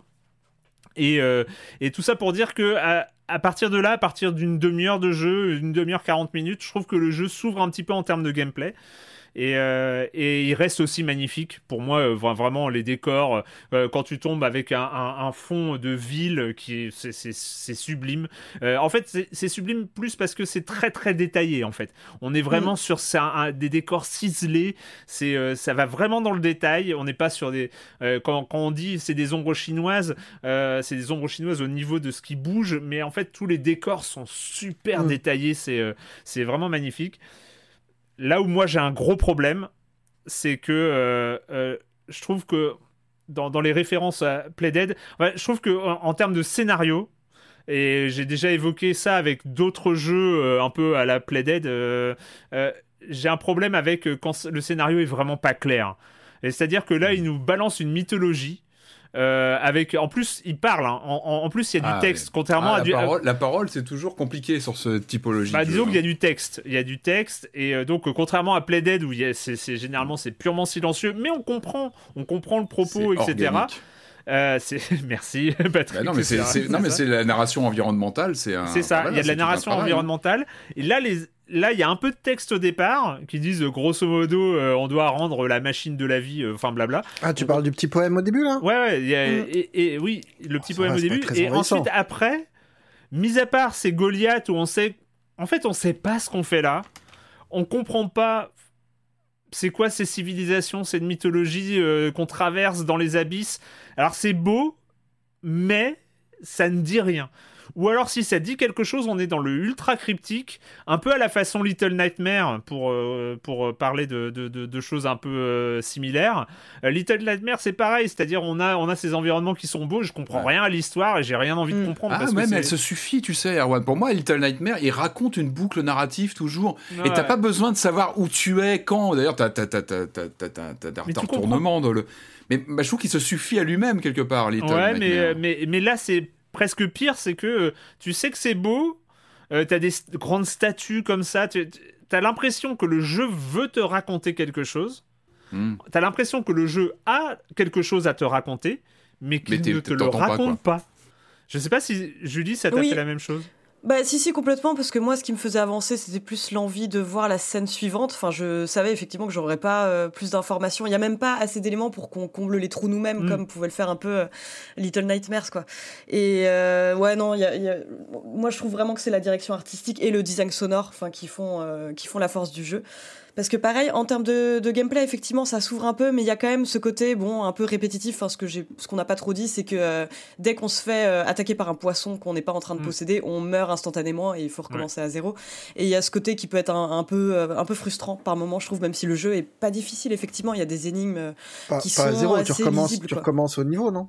Oui, tu recommences au niveau, oui, pardon, mais, pas à zéro non plus. Mais, il y a des grands. Alors, contrairement au début du mm. jeu, après, il y a des niveaux plus longs et je t'avoue que quand tu as déjà euh, résolu, quand tu as déjà résolu deux énigmes du même niveau et que tu meurs après, recommencer au début, c'est euh, il y a un problème de, checkpoint, oui. Ouais, je suis d'accord. Et, euh, et, après, voilà. Enfin, je sais. cet univers qu'on ne ce bel univers qu'on ne comprend pas qui ne nous dit rien qui ne nous raconte rien j'ai trouvé ça très très très frustrant pour le coup bah oui, c'est dommage parce que, comme tu dis, les, environnements ils sont tellement variés, ils fourmillent tellement de détails qu'on aurait aimé en fait avoir un petit peu plus, euh, un peu plus d'histoire pour étoffer tout ça. Ouais, je sais pas, moi je ne traumatise pas plus que ça. Euh, mm. La perspective de pas avoir d'histoire ou de ou de bah direction comme comme pouvait donner une journée, quoi. Oui, mais enfin, je sais pas, il y a, enfin. C'est quand même bizarre de, de, de, de, se promener dans des ruines avec des choses aussi détaillées sans savoir ce qu'elles font là. On ne sait pas. Oui, mais bon, c'est des jeux vidéo, ça se passe dans des ruines et on te donne des, des explications qui sont un peu pourries, donc euh, bon. Ouais, je sais. À la limite. Ah, après ça, je suis d'accord. Je, suis d'accord dans le sens où la plupart du temps, quand certains hmm. jeux s'embarrassent d'explications, ça donne des trucs euh, sans queue ni tête dont on serait euh, volontiers passé. Mais c'est vrai que l'idée de raconter une histoire dans un cinématique platformer, enfin moi hmm. j'avais un peu cette frustration aussi quand même. J'ai quand même besoin de m'accrocher à quelques quelques petits éléments. Et après, il n'y a pas besoin d'avoir euh, du gros lord dump sur une civilisation extraterrestre parce que c'est toujours une civilisation extraterrestre. Mais mais ouais, quelques petit truc en plus, en fait, je pense que ça aurait, ça C'est aussi une dynamique narrative, ça te donne un but aussi. C'est euh, la, fuite d'Inside, c'est con, hein, mais Ah, mais Inside, une fuite, une... il est poursuivi, tu vois, c'est un gamin seul dans la forêt qui est, poursuivi par des méchants. Je non, même pas évidemment, ça rajoute un, truc. Un cadre. journée, tu, tu, tu n'as pas des explications euh, claires sur, euh, sur les origines du monde et machin, mais tu t'en fous parce que l'important, c'est la boucle. Oui, voilà. C'est cette énergie vitale qui va. Enfin, un bon cinématique euh, platformer, tu dois pas te poser de questions en fait. Tu mm. vis le truc, tu te prends quelques infos, mais tu t'as pas à te poser de questions. Et quand tu commences à te demander, mais je fais quoi en fait Pourquoi je suis là euh, Oui, voilà, c'est bah, C'est que c'est raté. Et Little Nightmares, moi, je, me suis rarement posé. Je vivais le truc. C'est du pur jeu de, tu vois, de sensations, de, moi, Little Nightmares m'a un peu, m'a un peu euh, frustré. Tu te questionnes. Tu, mm. tu, te questionnes, mais, mais je trouve qu'il y avait une. Euh, enfin voilà, il y avait. C'était impressionnant en termes de visuel, de mise en scène, et en laissant des parts d'ombre assez colossales, en te laissant te débrouiller un peu avec mais sans, enfin, tu, tu te questionnes pas en jouant. Enfin, t'as des dynamiques de façon de jeu qui sont assez, euh, qui t'accaparent pas mal. Donc mm. finalement, t'es es occupé par le, par la, dynamique de gameplay. Donc, euh, et enfin, la vraie question, c'est qu'est-ce que t'en gardes après, quoi? Qu'est-ce que tu vas en garder après? Et Little Nightmares, j'en garde vraiment des souvenirs, des flashs, des images, un malaise euh, qui est tout le temps là dans, dans l'ambiance. Là, je suis pas, ce jeu-là, je l'ai pas essayé, mais j'ai pas l'impression qu'il qu'il va te laisser un souvenir impérissable. Non, mais, euh, mais après, voilà, c'est une, une belle petite. Au moins au niveau esthétique, c'est vrai que c'est aussi un jeu, on sent qu'on va pouvoir le recroiser peut-être dans des bundles, dans des, dans des promos, dans des soldes, dans des choses comme ça. C'est vrai qu'il reste. Euh, il est quand même bien fini, il est, c'est, c'est, il est, il est cohérent. Enfin voilà, pour le coup, j'ai pas trop. Et surtout, il y a des belles phases de gameplay. C'est, moi, j'ai, trouvé, j'ai trouvé très très malin, surtout à partir du milieu du jeu où euh, je trouve que y a les, les énigmes sont jamais très dures mais c'est assez satisfaisant et voilà. Et il y a des bancs de poissons et voilà, j'adore les. T'adores les bancs de poissons Je sais pas. Contrôler des bancs de poissons, il y a, je trouve qu'il y a cet effet comme ça un peu un visuel qui, qui, marche super bien. Euh, Silt, c'est un jeu qui est donc de Spiral Circus Games et vous pourrez le trouver au prix raisonnable quand même, ça, ça a précisé, de 15 euros euh, sur partout hein, euh, de Switch, console, PC. Il est disponible partout. Voilà, c'est le moment euh, avant, avant d'arriver dans, cette, euh, ces moniteurs de colonies de vacances qui vont se faire trucider les uns après les autres. Vous savez de quoi je parle. Euh, c'est le moment d'accueillir Jérémy Kletsky et sa chronique Jeux de société. Salut Jérémy. Salut Erwan, on le sait déjà, ces jeux sont à la mode. La semaine dernière, on a parlé d'un roll and write. Cette semaine, on va parler d'un flip and write. J'en avais déjà parlé ici. Le vrai maître étalon du flip and write, c'est Welcome to, un jeu sorti en 2018. Le principe du jeu était simple. On a trois paquets de cartes avec des numéros d'un côté et des actions de l'autre. Et donc, en retournant la première carte de chacun des trois paquets à côté de ceux-ci, ben, on a euh, des couples d'actions et de numéros. Les joueurs ont chacun des feuilles individuelles représentant des rues, des rues d'un quartier, d'une ville. Ils doivent choisir lequel de ces trois numéros les arrange le mieux l'inscrire simultanément chacun dans leur euh, grille, et puis éventuellement appliquer l'action qui va avec. Il y a une ribambelle d'extensions qui sont sorties. Euh, moi, j'en ai trois. Une autour du thème d'Halloween, une autre avec des zombies, faut barricader les rues. Euh, bon, voilà. Et eh bien, cette semaine, on va parler de la suite Welcome to the Moon, qui reprend le même concept, mais construit huit étages par-dessus. Et pourquoi huit étages? Eh bien, parce qu'on va vivre huit missions différentes, les unes derrière les autres, euh, éventuellement dans l'ordre. Le jeu propose deux modes. déjà, le mode aventure, donc on peut jouer les huit aventures de manière indépendante. Mais ce mode-là, il est recommandé de le faire une fois qu'on a fini le mode principal, c'est-à-dire le mode campagne. Et oui, parce que la première mission, ça sera de faire décoller sa fusée, donc euh, la remplir de matériel. Chacun a une fusée représentée devant lui, il va remplir les étages avec des numéros dans l'ordre croissant, ben, comme dans le jeu original. Évidemment, chaque aventure va proposer de petites mécaniques euh, un peu différentes, euh, s'adapter un petit peu au thème. On va installer une colonie, gérer une mine, bon, je vais pas tout vous spoiler. Et de l'une à l'autre, ben, c'est pas du tout les mêmes stratégies, c'est pas du tout la même dynamique. au début, c'est assez simple, et puis graduellement, les aventures se complexifient, s'enrichissent surtout. Et franchement, ce jeu, euh, Welcome to the Moon, est super complet, c'est une tuerie. Les aventures, on l'a dit, se renouvellent énormément. Il y a beaucoup de travail pour que chacune d'entre elles ait sa propre personnalité. Et puis le mode campagne, les amis, on a l'impression de se retrouver avec un livre dont on est le héros. On va passer d'un paragraphe à l'autre. Il va y avoir des twists de règles, on va tirer des cartes événements. Il y a des choses qui vont se déclencher de manière volontaire ou pas d'ailleurs. Le jeu est idéal si on veut un plaisir récurrent avec le même groupe, donc euh, idéalement une famille. On peut faire une, deux deux, trois aventures par semaine et puis avancer dans l'histoire. C'est très agréable. Deux petits bémols qui n'en sont pas vraiment, mais voilà, j'aime chipoter. La première chose, c'est comme il y a huit aventures différentes, parfois il y a des points de règles qui sont euh, pas très développés, donc faut interpréter soi-même. Mais c'est pas bien grave. Le deuxième point, c'est que dans le Welcome to Original, on pouvait jouer à 12, 42, 99 d'ailleurs, c'était écrit sur la boîte. Alors que là, ils ont opté pour les feutres effaçables, c'est pas plus mal, mais il y a que 6 fiches individuelles. Et donc 6 euh, joueurs, c'est le maximum. Mais sinon, le jeu est excellent. De 1 à 6 joueurs, il y a un mode solo assez avancé. Une aventure, ça va durer environ une demi-heure. Les auteurs Alexis Allard et Benoît Turpin. Et c'est marrant parce que je viens de remarquer que c'est le même auteur que ma chronique précédente. Oui, le Roll and Write Tetris Number Drop, eh ben c'était aussi Benoît Turpin. Bravo, Benoît Turpin. Pourtant, l'éditeur, il est différent cette fois-ci. C'est Blue Cocker, un nom qui me fait revenir des souvenirs, de la nostalgie. C'est un vieux de la vieille. Et voilà, je rappelle que la liste exhaustive de tous les jeux que j'ai chroniqués ici se trouve dans le Discord de Silence on Joue, dans le fil Jeux de société. On y fait aussi du conseil personnalisé. Donc passez nous voir. L'été approche, ne faites pas l'erreur de partir en vacances sans bourrer votre valise de jeux de société. Bye bye Bye bye Jérémy et une nouvelle pub pour le Discord, je rappelle le lien est dans la description, n'hésitez pas à rejoindre, je pense qu'il y en a pour tout le monde. Euh, juste un point, j'ai joué finalement, je vous avais dit, hein, j'achète euh, de l'achat compulsif de chroniques de, jeux chroniqués par Jérémy, ça c'est très régulier et donc forcément il y a un petit décalage. J'ai joué à 10, un jeu qu'il a chroniqué il y a environ un mois, il est exceptionnel. Euh, voilà. Et pour, rebondir sur, euh, sur ce qu'a dit Jérémy, 10 euh, est un excellent jeu. C'est pas une grosse boîte et c'est un jeu de cartes et donc ça peut se jouer dans n'importe quelle condition. Et franchement, je pense que c'est un jeu de l'été qui est, qui est assez formidable. N'hésitez pas. Je fais de la pub pour les jeux de plateau maintenant. Ça, ça devient n'importe quoi. bref, merci Jérémy. À la semaine prochaine.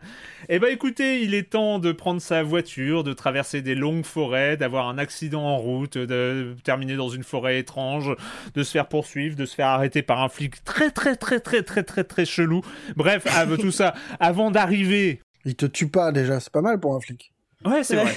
C'est vrai. C'est vrai. Euh, et donc on arrive à un camp de vacances, un camp de vacances dans un jeu Supermassive Games. Comment vous dire? C'est pas le truc où tu as envie d'aller. Hein. C'est hein, c'est pas de Ah si, mais si, mais si on a ah, envie si nous on avait envie d'y aller. Voilà, en tant que joueur, t'as envie d'y aller. Les personnages eux-mêmes, ah, c'est bref, c'est la dernière donc le dernier jeu de Supermassive Games. On connaît ce, ce développeur. Est-ce que la proposition là est très différente de ce qu'il a fait avant? On va, on va en parler. Ça s'appelle The Quarry. There is a lot more to this than you realize. Like what? Kidnapping, murder, cover ups. I think the whole Hackett family is in on it. You have no idea what's going on here. Not a goddamn clue. All right, let's do this. Who should I call? 911. You mean 911? Who says 911? Goodbye, cruel world. We gotta get out. The Quarry, donc euh, le retour du Teen Movies euh, sur en jeu vidéo. Euh, c'est on a on suit évidemment de très très très près les productions de Supermassive Games. Je pense qu'on en a loupé aucun. on en parle à chaque fois. Hein je... suis pas sûr. On avait parlé d'Iden Agenda? Ah bah celui-là il compte pas. Celui-là il compte pas. Tout le monde ah, essaie de l'oublier. C'est un peu facile. on n'en a pas parlé. Eh ben, ce sera pour une autre fois. Ah, Cette fois-ci. Non. prochaine, mais ah, j'ai un doute, je sais plus si on l'a peut-être évoqué, je sais. The Quarry, Patrick. Alors. Ouais, alors, la question, bah, la question qu'on posait encore la semaine dernière, c'est est-ce que c'est le jeu de l'été?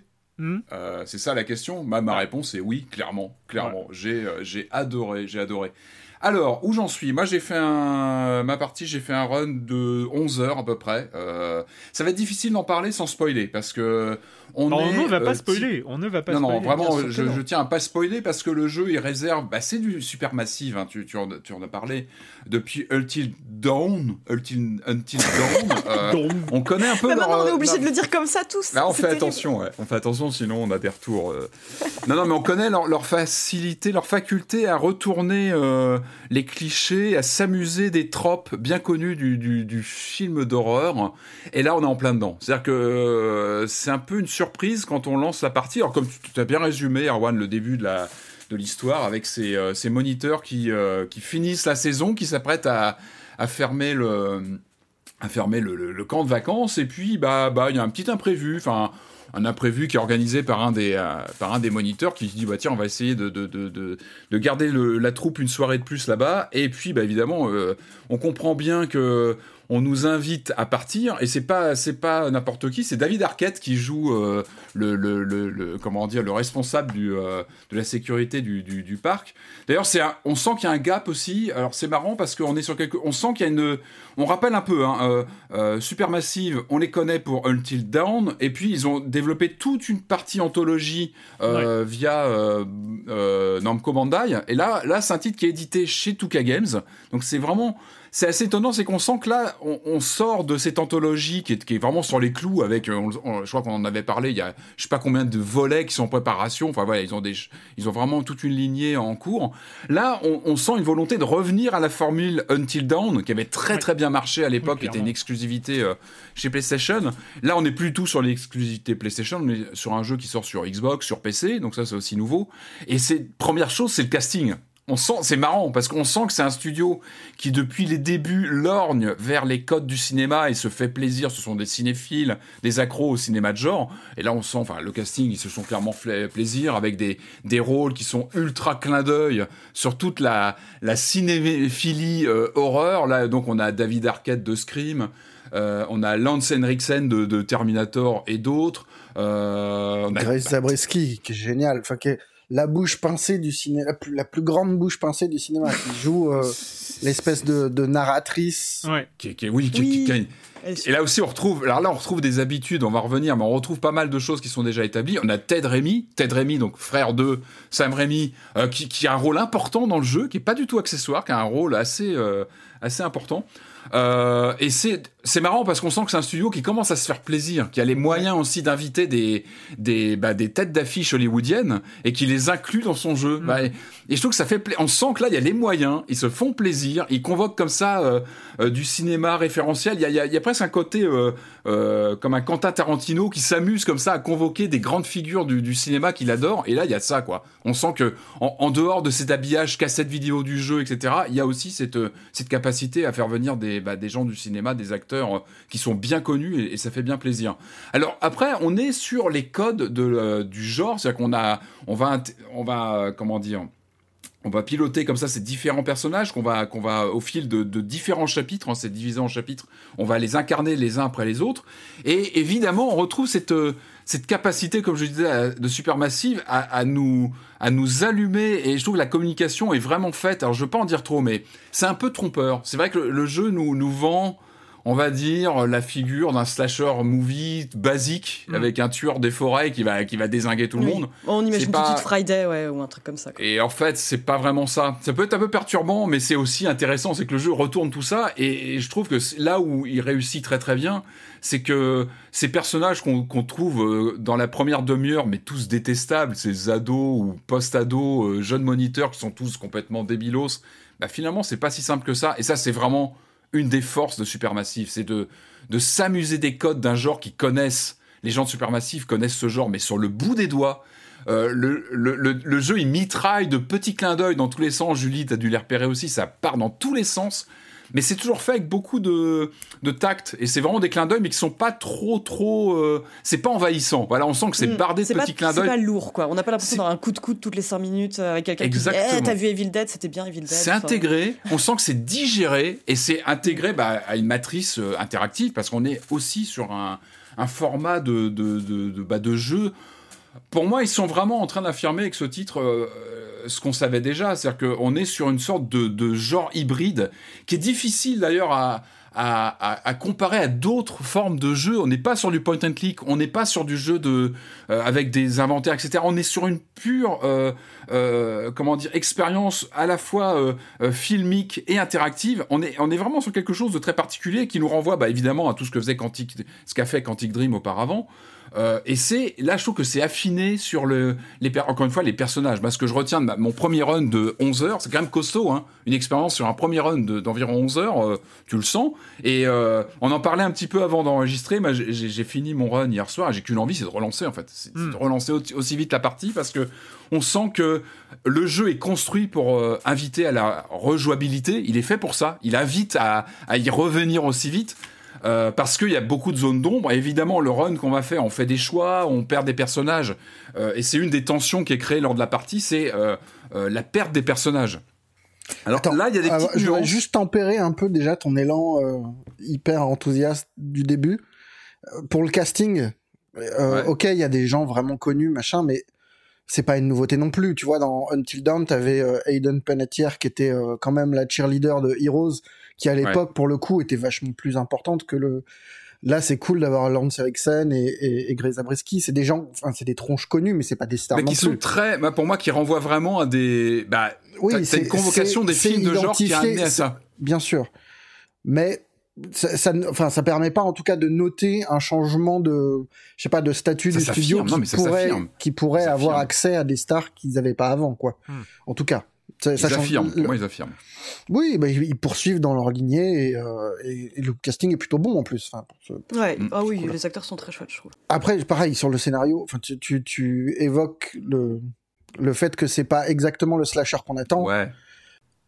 le jeu est pas bouleversant non plus en termes de. Enfin, tu, tu vois venir le, premier retournement. Euh, assez vite quand même. c'est pas, Sans, parler, sans, que ça soit, sans que ça soit un reproche en plus. Hein.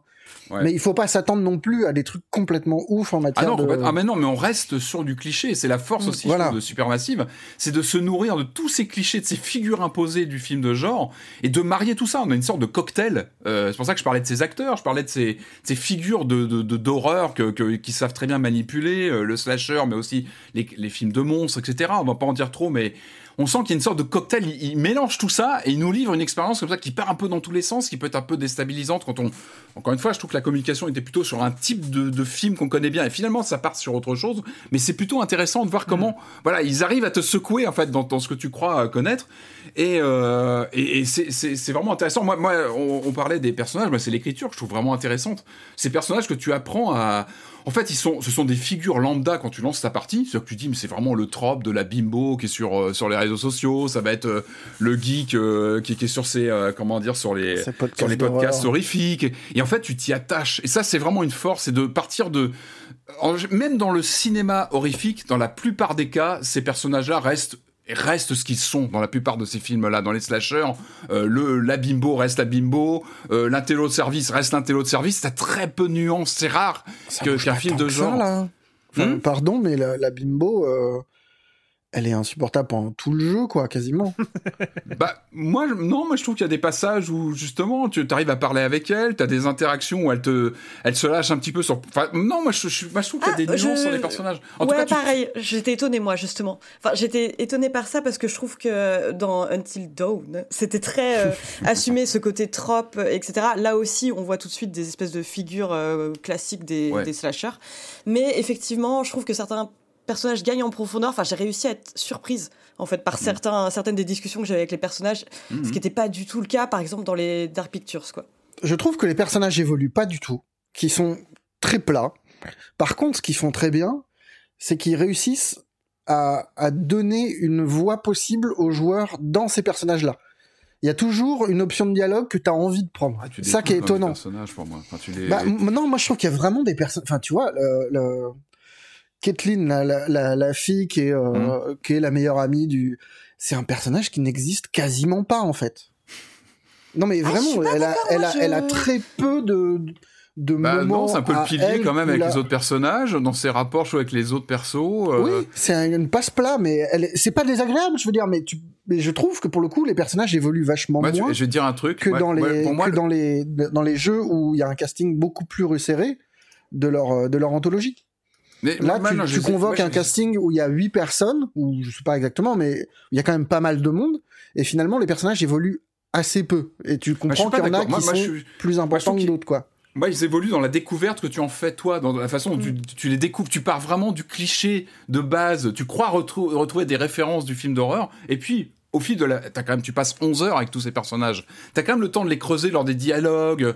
Euh, tu découvres des failles au moment où il faut prendre des décisions, parce qu'il faut revenir aussi là-dessus. C'est le gameplay. Qu'est-ce qu'on joue C'est pour ça que je parle d'une expérience euh, un peu hybride entre cinéma et jeux vidéo. On joue pas grand-chose en soi. Par contre, je trouve qu'il y a une intensité. Moi, les 11 heures, j'ai pas lâché la manette. J'ai pas lâché l'écran. Je trouve qu'il y avait une intensité dans le, bah, les choix. On fait des choix. Souvent, il faut prendre une décision avec des personnages. On a ces systèmes de QTE et on a toujours ce stress de, de louper. Moi, moi j'avais les boules en, en perdant certains personnages. Alors là, ils ont mis une sorte de filet de sécurité, c'est-à-dire que dans Until Dawn, tu perdais un personnage, t'es fini. Le jeu en plus avait un système de, de sauvegarde un petit peu perverse où tu pouvais pas reprendre ta partie. Il y avait une ah, sauvegarde pas éteindre Ah, tu ah, t'étais là, non, c'est pas vrai. Alors là, il y a une sorte de filet de sécurité, t'as trois vies.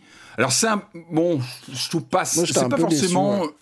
Je trouve pas ça génial parce que finalement, bah, t'es un peu toujours dans le ah bah je j'ai trois vies, j'en utilise une. Finalement, des fois, ça te remet en arrière un petit peu plus loin.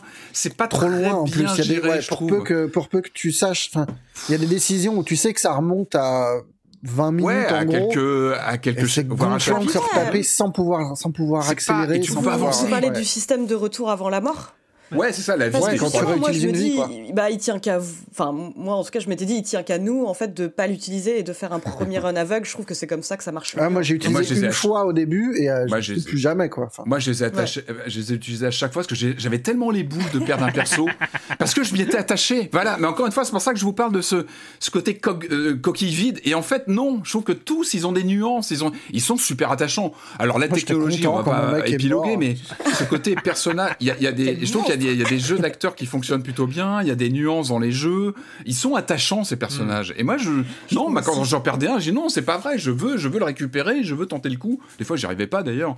Et euh, c'est un déchirement quand on perd un. Alors euh, mais mm, moi je trouve que c'est vraiment une réussite, c'est l'attachement et la tension, la tension qui est toujours là. Alors tout n'est pas parfait parce que finalement le jeu il reste très conservateur. On sent que là Supermassive ils ont une formule qui fonctionne bien. Ils prennent très peu de risques en dehors bah, de d'étoffer le casting, de se faire plaisir avec ces tropes qui convoquent. Effectivement, euh, dans l'anthologie là il y a ce narrateur qui est récurrent qu'on connaît bien là qui vient nous parler. Bah là il y a cette euh, cette voyante. Qui, on a vraiment le même système hein, qui nous donne des des visions d'avenir j'ai pas trop compris pourquoi ils s'attachaient à ça, parce que finalement, ça nous renvoie directement à ce qu'ils font dans d'autres euh, écoles, dans d'autres titres. Bon, ils sont restés un peu camponnés là-dessus. Moi, je l'ai pas fini encore le jeu. Il me reste une demi-heure, euh, je pense, de jeu. Il y a aucun moment où il se raccroche, où, ce, cette, cette, euh, cette sorcière voyante est intégrée à l'intrigue? Bah à la fin, moi non, moi j'ai compris. Moi, moi mon premier run est, catastrophique. Moi, mon premier run est catastrophique et j'ai compris qu'elle m'en dirait plus si je jouais mieux. C'est pour ça que j'avais une envie directe de relancer une partie, parce que j'ai senti à la fin qu'on me disait, eh oh Coco, euh, t'as pas la bonne fin du tout. Et elle-même te le dit plus ou moins. Tu sens que ce, personnage est là pour te dire, bon bah, eh oh, faut relancer la partie, parce que là, c'est vraiment mauvais.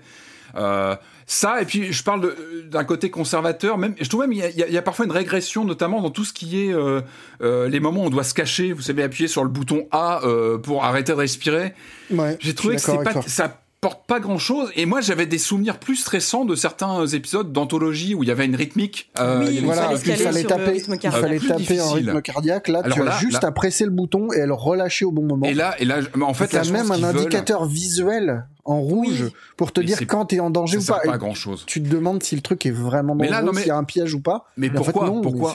Bah, le gros problème qu'ils ont eu, je pense, c'est qu'avec Until Dawn, il y avait euh, cette mécanique qui marchait très bien, mais parce que c'était donc avec la, avec la manette euh, PlayStation 4. Ah, mais qui était fabuleux. Où il fallait ne pas bouger. Et ça, c'était vraiment ultra stressant pour le coup. Et je pense qu'ils ont quand même envie euh, de retrouver un peu ce côté, voilà, stressant, où en fait, on est censé s'arrêter, s'arrêter de jouer en quelque sorte, même si on maintient un bouton.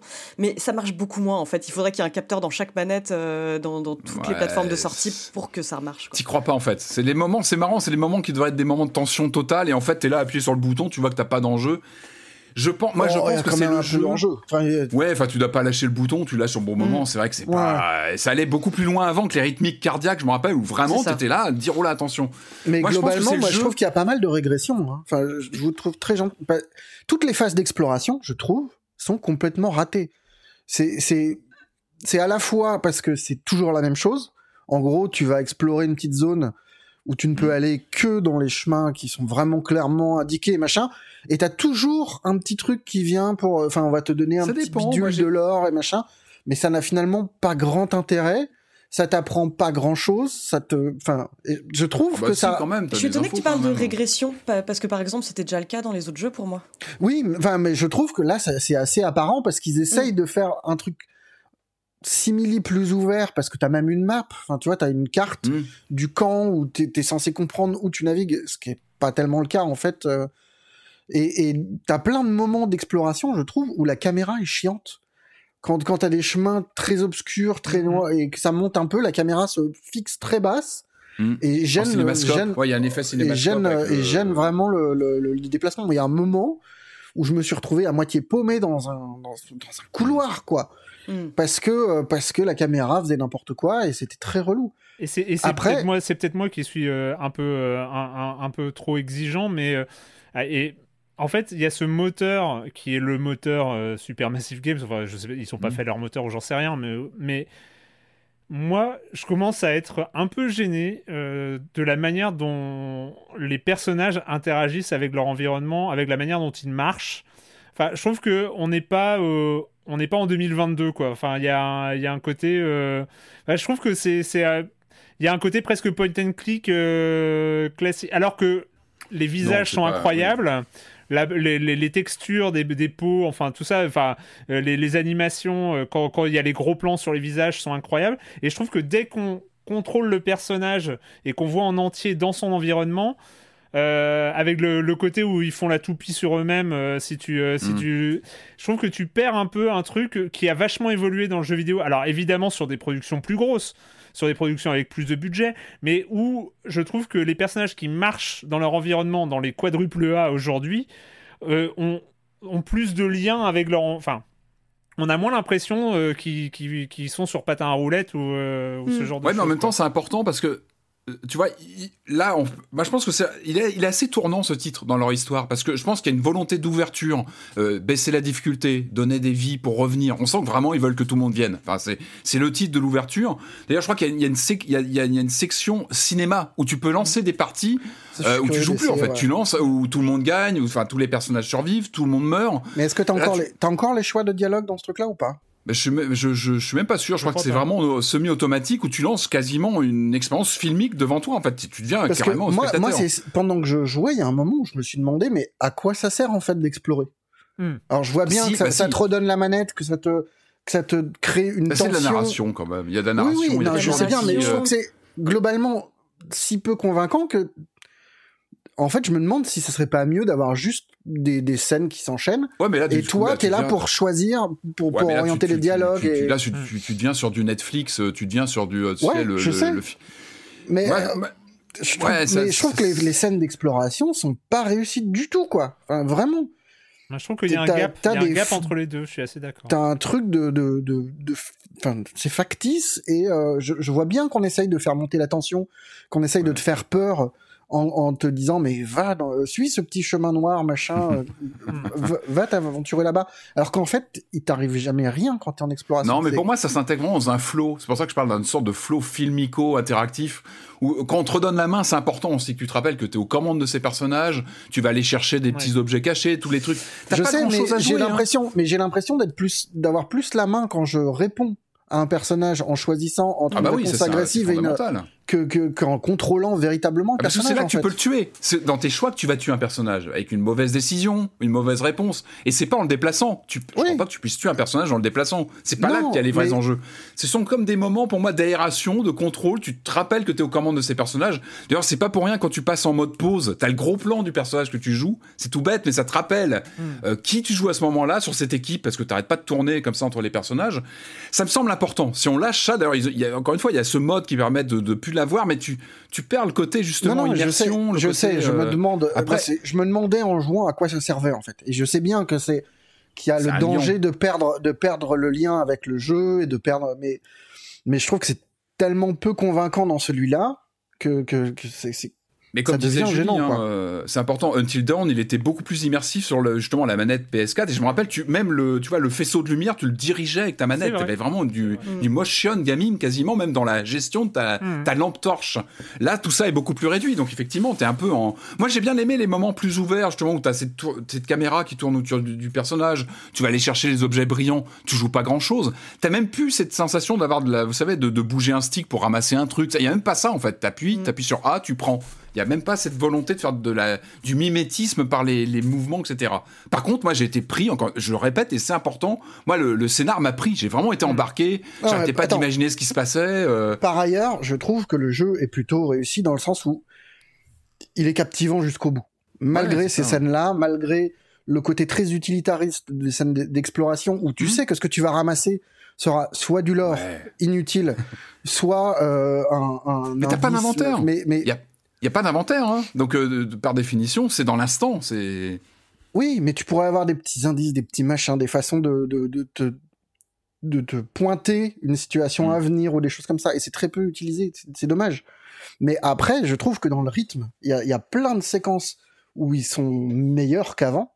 Je trouve mm. que l'introduction, par exemple, est très réussie. Ah, elle est très bien. Elle est franchement très très chouette. Euh, tu te demandes tout de suite quand t'as fini, merde, est-ce que je recommence pour essayer de voir si je peut pas faire autre chose que ce qui arrive. Et, et, le rebondissement de ce truc-là plus tard dans mm. l'histoire est super mm. aussi. Moi, c'est mm. vraiment la partie qui m'a le plus intéressé du jeu. Et euh, globalement, enfin, c'est pareil. Il y a quand même, enfin, ils tiennent sur une dizaine d'heures et tu te fais pas chier. Il y a des scènes qui sont ratées. Il y a des scènes qui sont, moi, il y a, y a deux trois moments qui m'ont vraiment heurté parce que comment ne pas spoiler le truc? Il y, a y, a quelques scènes qui sont totalement inutiles et qui non seulement, enfin l'inutilité c'est pas un problème dans la narration, c'est parfois ça permet d'avoir un temps libre et machin, mais où ça vient... de dialogue ou d'action ou de non, c'est ça vient après une série de dialogues où on te raconte quelque chose et après on te le montre. Et ça ne sert à rien si ce n'est à introduire un tout petit un moment sur une île euh, où quelqu'un raconte qu'il est repassé ah. sur une île et machin. Et, le fait de raconter quelque chose puis ensuite de te le montrer sans te le faire jouer en plus pour te faire une dernière petite révélation. J'ai trouvé ça horriblement, enfin, j'ai trouvé ça ballot parce que mm. le jeu réussit très bien justement à, à gérer entre ce qu'il montre et ce qu'il montre pas et, euh, et il est plutôt malin dans ce truc-là. Et là, il y a deux trois moments décevants et qui sont pas à la hauteur de, de, de ce qui est construit. Mais euh, mais mais c'est cool quoi. Enfin, il y a un moment. Mais fois, il y a, y, a, y a vraiment, oui, il y a il y a, y a un schéma qui qu'on reconnaît bien, qui est bien identifié. Je pense que là, encore une fois, c'est un titre tournant parce que je pense qu'ils arrivent un peu au, aux limites d'une formule. Il y a beaucoup de renvois au Till Down, même dans, dans, euh, dans, ce qui se passe, etc. Et attention, attention, parce que là, je pense que c'est une sorte de, de titre un peu somme. Euh, ils vont faire quoi après? Parce que je pense qu'il va falloir aussi euh, re-questionner même le lore, etc. Comment ils font évoluer leur... Euh, Julie, toi, ton, ton impression globale euh, moi, mon impression, je vais essayer de pas trop répéter ce qui a déjà été dit, mais euh, moi, effectivement, en fait, ce que j'attendais de ce jeu, c'était vraiment, enfin, par opposition aux Dark Pictures Anthology, donc qui sont des expériences beaucoup plus ramassées avec des mm. persos qu'on a moins le temps d'apprendre à connaître. Je voulais vraiment un héritier à Until Dawn, et alors pour le coup, c'est exactement ce que j'y ai trouvé, dans le sens où, euh, effectivement, on a ce côté euh, film d'horreur interactif avec euh, des personnages qu'on prend un peu plus le temps de connaître, et on a vraiment l'impression que c'est un. Alors, ça peut paraître péjoratif dit comme ça, pour moi c'est un compliment, mais l'impression que c'est un peu le même jeu avec un skin d'été. On retrouve quand même vachement. Enfin, même, même les chalets, en fait, moi j'avais l'impression de ah retrouver bah le chalet d'Until Dawn, mais là, dans un camp d'été. Ouais, alors je sais pas euh, si ça a été votre cas, mais euh, j'ai été contrainte de faire le. Je dis contrainte, c'est pas, pas un mal, mais de faire le jeu en VF, ce qui donne. Euh, j'ai pas pu choisir d'autres options. Il est très ce bien. Qui, ce qui donne, bah voilà, ça donne un, petit côté série B à l'ensemble que j'aime beaucoup, et en plus les doublages sont ultra bien faits. Mais alors disons que. La VO est très chouette, par contre, elle est pas sous-titrée en français. Ah merde. C'est sous-titré en anglais. Et bah justement, je trouve qu'on tombe par contre très vite dans les travers des dialogues de jeunes imaginés par des adultes déconnectés. Alors moi-même, en tant qu'adulte déconnecté, euh, j'ai le sentiment que les jeunes ne disent plus wesh et déso aujourd'hui, et on en a plein. Il y, a ça dans la énormément. C'est vrai. Ah bah ouais, ouais, ouais, ouais, j'ai entendu. Ah, des, des, des wesh, il y a des wesh. enfin bon, bref. Donc ça, ça, donne un côté euh, délicieusement ringard. Ouais, voilà, un côté délicieusement ringard. Moi, je me suis régalé euh, là-dessus. Je trouve que dès le début, on est complètement immergé dans un esprit slash slasher teen movie. Enfin, il y a un morceau d'Ariana Grande. Enfin, bon, bref, ça, ça marche très bien. le jeu est globalement très joli et les paysages sont, sont, sont, magnifiques, je trouve. Et effectivement, il y a quand même ce côté qui dénote les moments un peu pato de l'exploration. On en avait déjà parlé avec les Dark Pictures. Ça mm. détonne avec le, les côtés très beaux des environnements. Mais voilà, on sent qu'il y a eu des grosses améliorations graphiques au niveau des personnages. Avant, je vous disais que tous les protagonistes avaient des dents trop parfaites pour appartenir à des gens honnêtes. Là, effectivement, parfois, il y a des soucis d'yeux exorbités, de pupilles dilatées. Enfin, on a l'impression que certains personnages sont sous LSD et je pense que c'est pas tout à fait voulu.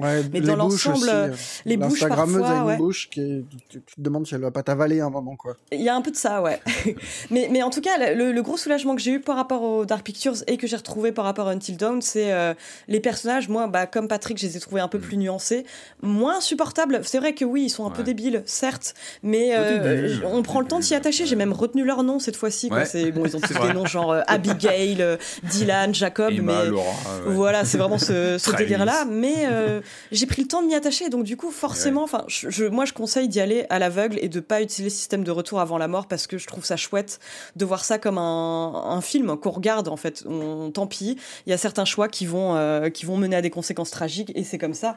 Mais là on est là pour ça en fait surtout. Ouais, voilà, c'est ça. Il y a un moment où Ouais, c'est un contrat tacite. Hein. Enfin, y a, ouais, il y a un je, voudrais juste revenir sur euh, la phase d'exploration. Il y a quand même des moments où moi je la trouve euh, essentielle parce que par exemple il peut y avoir des moments tout bêtes où on va par exemple s'emparer d'un objet euh, et ça va en fait constituer un choix ultra important par la suite du jeu. C'est des trucs ah, tout tout bêtes comme ça. Par exemple un moment, enfin. Il y en a pas beaucoup, hein. Il y en a pas énormément, mais du coup ça sème suffisamment le doute pour qu'on ait envie d'explorer et de choper le plus d'objets possible. Un peu comme dans Until Dawn où ça pouvait nous permettre de sauver carrément un personnage plus on accumulait d'informations. Là, ça va être un système de preuves. On sait qu'on est dans un. Mm voilà, il va se passer des choses, il va falloir montrer des preuves à un moment ou un autre, et donc ça joue un petit peu. Et je trouve qu'on retrouve quand même cette ambiguïté que j'aime bien entre la menace euh, un peu surnaturelle et la menace humaine. On retrouve aussi ce côté, voilà, hyper classique de, il faut toujours se méfier des apparences, mais, mais, j'aime bien ça, le fait de pas avoir uniquement un truc euh, de tueur en série, par exemple, mm. comme on pourrait mm. s'y attendre avec un skin vendredi 13, enfin vraiment cette ambiance vendredi 13. On n'aurait pas été contre, hein, mais, euh, mais, mais là, j'aime bien parce qu'il y a les deux, il y a les deux, et je trouve ça plutôt chouette. Et on voit aussi, bah, on a peu parlé de la, de la bouche pincée, j'aime beaucoup ce terme, de la bouche pincée du cinéma, mais le personnage de, de la vieille dame qui tire des mm. cartes de tarot, ça rappelle vachement le système des totems d'Until Down. En fait, c'est on peut ramasser dans le jeu des cartes de tarot et lui faire lire, et on peut en choisir une pour avoir une vision d'une situation qui mm. pourrait arriver. Ça, j'aime bien. J'aime bien en fait ce mm. côté où on a l'impression parfois de pouvoir un aller. Petit euh, indice et tu, tu, ça. tu sais que tu vas guetter. Ça, c'est sympa. Et à la limite, ça pourrait presque être intégré à l'exploration, ou je sais pas. Mais effectivement, ça, ça marche très bien. Ça marche bien, puis j'aime bien l'idée d'aller à contre-courant du destin. Enfin, c'est euh, hmm. par, par, par moment, je trouve ça assez chouette. Et euh, ah bah c'est la signature, hein. c'est leur signature en fait quasiment. Ces moments où il y a un narrateur qui nous parle, qui, enfin, c'est vraiment la signature du studio hein, depuis les, les les leur anthologie depuis Until Dawn. Non, Until Dawn, il y avait aussi. Ah non, il n'y avait pas de narrateur. Non, euh, il y avait un psychologue, quoi. Un psychologue ah oui, si, bah, si, si, pareil, Ah oui, oui, c'est vraiment depuis le début. Ouais. Mais, euh, mais voilà, en tout cas, je pense qu'il ne faut pas en attendre grand chose de plus qu'une euh, une suite logique euh, d'Until Dawn. Je pense qu'a priori, ça plaira. Hein, ouais, ouais, que déjà moi, chouette, c'est pas, mal. Hein, c'est clair. c'est un très bon jeu d'été, vraiment. Enfin, moi, comme Patrick, j'aurais plaisir à relancer, à changer les issues de mes choix, quoi. Mais je pense qu'il y a un effort pour le rendre accessible. Encore une fois, que c'est vie. on sent qu'il y a eu un effort voilà, pour le rendre plutôt facile. Et on se concentre oui, parce en fait que sur globalement, les QTE sont quand même très très difficiles à louper, quoi. Hein. Ouais, c'est très simple. Peut-être même trop. Euh, après, peut-être qu'il y a des réglages, je sais pas. Il y, a un truc qui est chouette sur les QTE que j'ai noté, mais je l'ai noté une fois dans le jeu. Je sais pas si. Mais il y a ce truc qui est introduit de la possibilité de choisir de rater un QTE ou pas le faire, ouais. Ben, non, mais, de, mais vraiment, dans, dans l'intérêt du personnage, tu peux aussi mhm. choisir de, de, rater un QTE. Ça, c'est pas mal. C'est, Ça mhm. introduit un truc moins automatique que, que, que ce qu'on pourrait imaginer au départ. Quoi. Ouais, voilà. ouais, c'est ça. ouais, tu, bah, des fois, tu te demandes est-ce que là, je vais appuyer sur le bouton ou pas? Qu'est-ce que je dois faire? Est-ce que je le fais? Est-ce que j'interagis? Voilà. Est-ce que moi, je dois venir euh, Oui, c'est bien exploité. Je trouve le truc euh, qui était déjà présent dans Until Down, les moments où en fait parfois c'est mieux de rien faire parce que ça arrive assez fréquemment. Bon, c'est pas trop un spoil, mais qu'on se retrouve seul, perdu euh, dans la forêt. Et là, par exemple, on va nous mettre le, le QTE. est-ce qu'on appelle à l'aide quoi? Est-ce que on appelle à l'aide? Et ça, il y a plein de moments où on se demande en fait est-ce que je cours le risque de dévoiler est ma position ou alors est-ce que je dis rien? Enfin c'est ça, ça au piano ouais tu, te dis est-ce que est-ce que je le fais? Alors moi j'ai noté quand même il y, a quelques pointes de gore qui peuvent être enfin qui sont surprenantes. Il y, a quelques petits passages où tu te dis ah ouais quand même ils y vont je me rappelais pas de passage aussi enfin où le gore est assez aussi appuyé sur les précédents. Voilà je ne veux pas en dire bah, plus mais, c'est chouette c'est marrant c'est marrant, mais il y a bien des de quoi tu parles, euh, mais tu t'y attends pas. Ouais, tu t'y attends pas et tu dis ah ouais quand même. J'ai rarement vu un truc comme ça. Euh, voilà, c'est pas tous les jours dans un jeu vidéo que tu vois ça. ça il faut le savoir. Voilà, je trouve qu'ils ont mis les potards un peu. Euh, ils y sont allés quoi. un dernier truc. Un dernier truc, je vois Erwan lever la main, désolé. juste sur le système de retour avant la mort, moi, moi, vraiment, je conseille de faire un, premier run complètement aveugle parce que c'est beaucoup plus marrant comme ça. Mais de ce que j'ai compris, en fait, le, le, plus tard, il y aura un patch après la sortie du jeu qui permettra de savoir précisément où en fait on sera renvoyé dans notre progression parce mm. qu'il y a des moments encore où ça nous mm. renvoyait beaucoup trop loin et là au moins on saura et donc je pense que pour la rejouabilité ce sera beaucoup mieux ouais beaucoup mieux qu'Until Dawn c'est une super expérience hein. Euh, ça s'appelle The Quarry. Si vous avez envie d'aller faire la fête avec ces moniteurs euh, au Hackett's Quarry, euh, bah allez-y, allez-y. Hein, c'est bonne ambiance. c'est bonne ambiance et vous en sortirez peut-être vivant, ce qui est pas mal. C'est pas sûr, mais on sait. pas tous. Je crois qu'il y a 150 fins différentes, mais en fait, ce sont des dosages selon les personnages qu'on arrive à sauver ou pas. Puis il y a des nœuds dans l'intrigue qui se en tout cas, il y, a une vraie rejouabilité. Enfin, moi, je vais, je vais, y retourne direct. Hein. On va continuer, on va continuer cette émission avec euh, toujours des monstres, mais euh, comme d'habitude, s'il y a une coupure pub, c'est maintenant. I'm Sandra, and I'm just the professional your small business was looking for, but you didn't hire me because you didn't use LinkedIn Jobs. LinkedIn has professionals you can't find anywhere else, including those who aren't actively looking for a new job but might be open to the perfect role, like me. In a given month, over 70% of LinkedIn users don't visit other leading job sites. So if you're not looking on LinkedIn, you'll miss out on great candidates like Sandra. Start hiring professionals like a professional. Post your free job on linkedin.com/achieve today. Je vous ai épargné tous les spoilers qu'il y a eu pendant la coupure pub, donc on débriefe un peu là. ah oui, hein, c'est ça, c'est ça, c'est ce qui est coupé au montage, mais ça a grave spoilé pendant euh, pendant la coupure pub. On va continuer, donc euh, comme je l'ai dit, avec euh, les monstres, on va partir en bateau. L'expérience est intéressante, ça s'appelle The Fisherman, c'est un jeu gratuit qui est disponible. Euh, qui est disponible sur Itch.io, un jeu du euh, Brainloft Studio, une aventure sur les mers, une aventure euh, inquiétante. Toi qui étais déjà stressé sous l'eau, est-ce que tu es plus ou moins stressé sur l'eau? On va le savoir, et ça s'appelle The Ferryman. Hey, hey. It's been a while since I've had a guest. A visitor. It's been forever since Papa and I have had a visitor.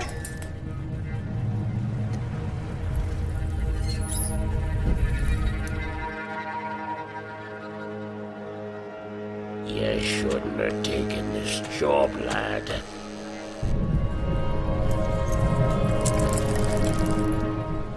The Ferryman, euh, comme son nom l'indique, il est sur un bateau. Il va falloir aller livrer des petites provisions aux gardiens de phare parce que les pauvres gardiens de phare, ils sont bloqués.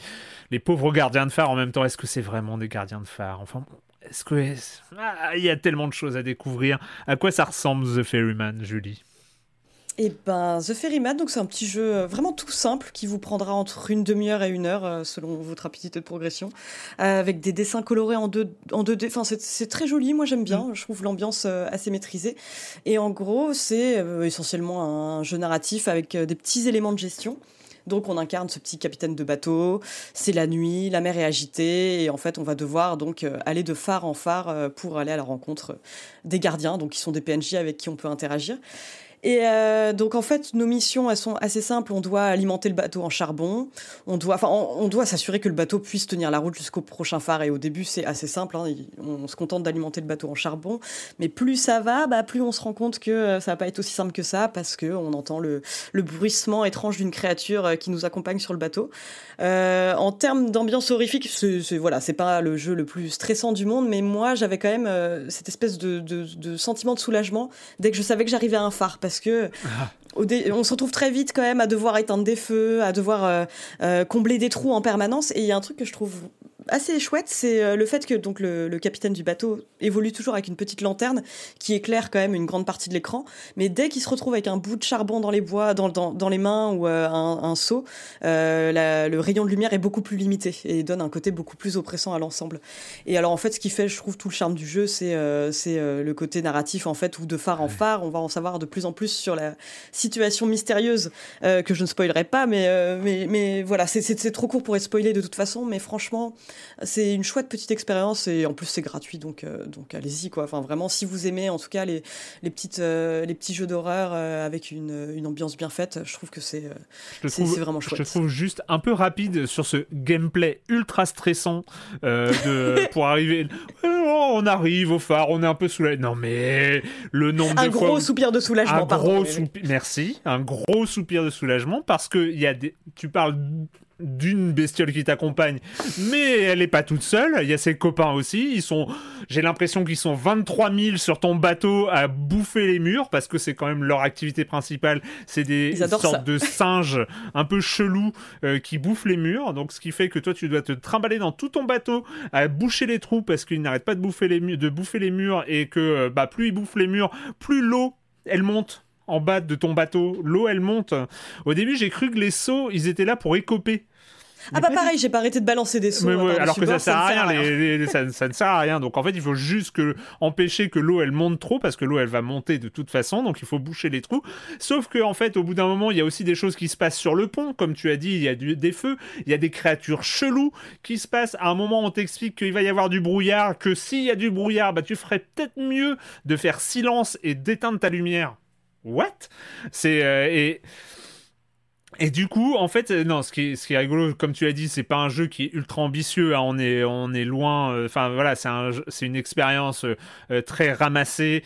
mais en même temps, c'est rigolo parce qu'il y a ce gameplay ultra crispant de, de, de, tout faire parce que le bateau, il est très petit. Hein. Il y a, il y a trois pièces en soute et il y a le pont. En grosso modo, donc c'est, c'est, c'est très court. Sauf qu'il y a toujours des choses qui se passent partout. Et donc, en fait, c'est très très stressant. Euh, et il y a plein de moments où tu coules, tu sais pas pourquoi. Parce qu'il y a un truc qui s'est passé sur le pont alors que tu étais en soute en train de boucher tes trous. Et donc, en fait, il faut. Et en fait, ce qui est rigolo, c'est d'arriver au phare. Et quand tu arrives au phare, tout, euh, tout s'arrête, tout va bien. C'est-à-dire, dès que tu dès que tu sens la cloche, t'entends la cloche qui dit on est arrivé au phare, ça y est, le, les feux s'éteignent, euh, l'eau se vide et tout ça, donc tout va bien. Et, et après arrive cette découverte, c'est-à-dire que les gardiens de phare, ils sont tous plus chelous les uns que les autres. c'est ils te racontent des trucs, euh, c'est euh, genre euh, et tu sens bien que derrière derrière ce, voyage où il faut rapporter des rapporter des, de la nourriture à tous les gardiens de phare, il y a toute une symbolique où de toute façon ils ne cessent de t'appeler le tourmenté. tu sens que il y a une bonne grosse malédiction des familles quand même derrière tout ça et, et de la symbolique comme il, comme il en faut mais très plus subtile qu'elle en a l'air. Et euh, bref, euh, je trouve, et en plus il y a une ambiance sonore, tout, tout est doublé. Euh, les, personnages mm. sont doublés, enfin les, les, gardiens de phare, hein, parce qu'il y a pas. Toi, tu ne parles pas. Et les monstres qui tuent sur des mots, des mots doux à l'oreille pendant que tu es en train de courir de tous les côtés de ton bateau pour éteindre des feux. Et d'après ce que j'ai lu, en tout cas, c'est l'article que toi tu avais, tu, tu, nous avais transféré, Julie, pour nous indiquer la présence de ce jeu-là. Il y a aussi une radio il y, a aussi une radio qui euh, balance des petits messages euh, pendant que tu bosses. Et en fait, a priori, ce qui passe à la radio très régulièrement, c'est un signal radio assez connu, assez légendaire, soi-disant où on ne saurait pas d'où ça vient. Enfin, c'est un signal radio qui serait entendu en mer et tout ça. Enfin, c'est un signal radio connu en fait, hein, qui a sa propre mythologie que je ne connaissais pas, mais en tout cas l'article le signale. donc voilà. Pour un article qui est sur The Gamer par le journaliste Andy Kelly, si vous voulez le retrouver. Voilà. Et et, tout ça pour dire que pour un petit jeu euh, gratuit, alors on n'est pas on n'est pas au niveau dans, ce parce que on peut faire aussi le parallèle on n'est pas dans le niveau de If on Winter's Night euh, for Travelers qui était aussi dans cette proposition un peu narrative gratuit euh, voilà. Mais franchement il est, euh, il est. Moi, j'ai pas pu m'arrêter avant d'avoir euh, fini. D'ailleurs, euh, j'ai hyper galéré à la fin parce que ça commence à être chaud d'arriver, d'amener le bateau, d'amener le bateau au bout. Mais ça, ça, marche bien, ça marche bien. Voilà. Ça marche bien, ça a pas le temps d'être frustrant, mais c'est vrai que oui, c'est excessivement stressant en fait toutes les tâches que tu as à faire. Quatre pièces, ultra stressant. C'est rien que ça, c'est une performance. Ça s'appelle The Ferryman. C'est disponible sur itch.io. on va terminer. On va terminer parce que bah, ça faisait longtemps, ça faisait longtemps qu'il y avait un lobbying pour, euh, pour en parler, n'est-ce pas Patrick? Euh, Semaine après semaine. Et en même temps là, ça calait très, tellement bien avec le reste du programme. L'ambiance. Mais bah oui, l'ambiance, c'est une question d'ambiance. Euh, c'est une façon différente, un peu plus brutale, un peu plus directe de faire face aux mm. monstres qui nous tombent dessus. cette fois-ci, on est sur des rails. Et quels rails? C'est des rails qu'on connaît depuis 1996, eh date à laquelle ils sont arrivés en borne d'arcade. Et mm. je sais pas, je pense que tous ceux qui étaient présents, qui avaient euh, arpenté les salles d'arcade à cette époque-là, ont au moins essayé une fois. tu pouvais pas louper la borne. elle était bruyante, elle avait une ambiance de malade mental, elle était incroyable. Moi j'étais tombé amoureux de la borne d'arcade. Et surtout, il fallait toujours faire la queue parce que parce qu'il y avait toujours du monde. Moi, je m'en rappelle très bien. Je m'en rappelle très bien de ces pièces de 10 francs que j'ai mis dedans. Euh, et ça, évidemment, on parle de The House of the Dead.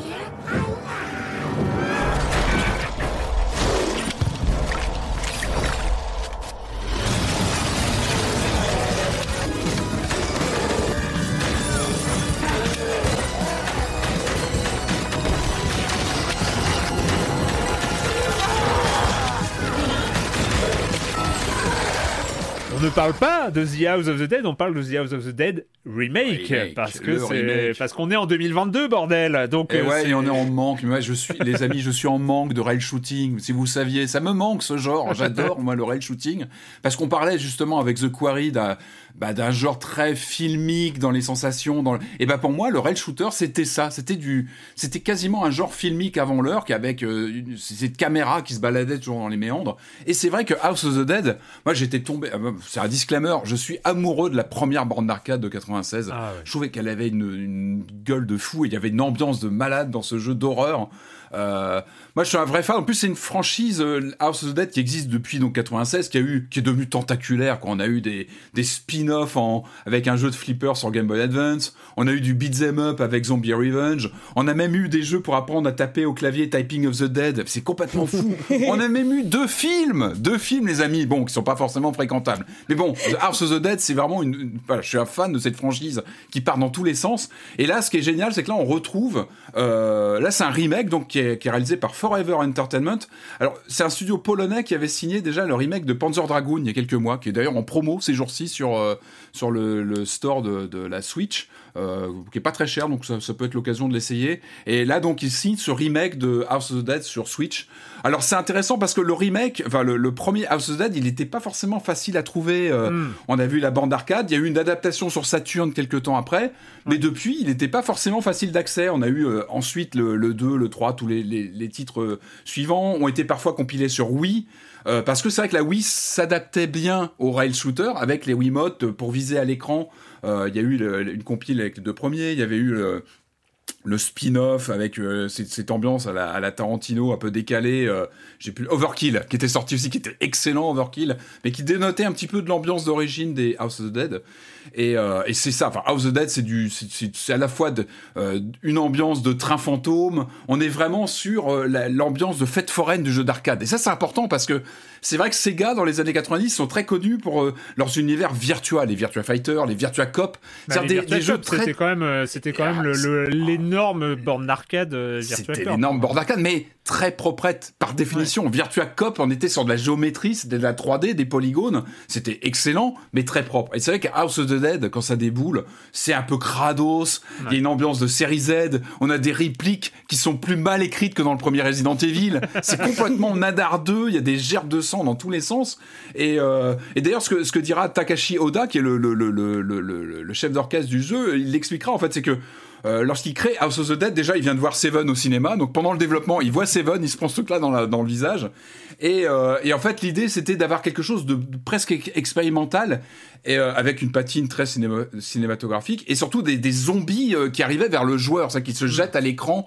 Il y a quelque chose que, autant Virtua Cop, on était à distance, on tirait sur les ennemis. Euh, House of the Dead, on a des zombies qui viennent vers nous, qui se jettent littéralement sur nous et qui surtout se démembrent. C'est pour ça que moi, moi je sais qu'en en tant que joueur d'arcade à l'époque, euh, mm. enfin pas gros, hein, mais ben, quand il y avait des salles d'arcade, des fêtes foraines et de ce genre de choses, c'est vrai que moi j'étais plutôt Time Crisis où j'arrivais à apprendre la, chorégraphie et, la pédale, et, tout ça.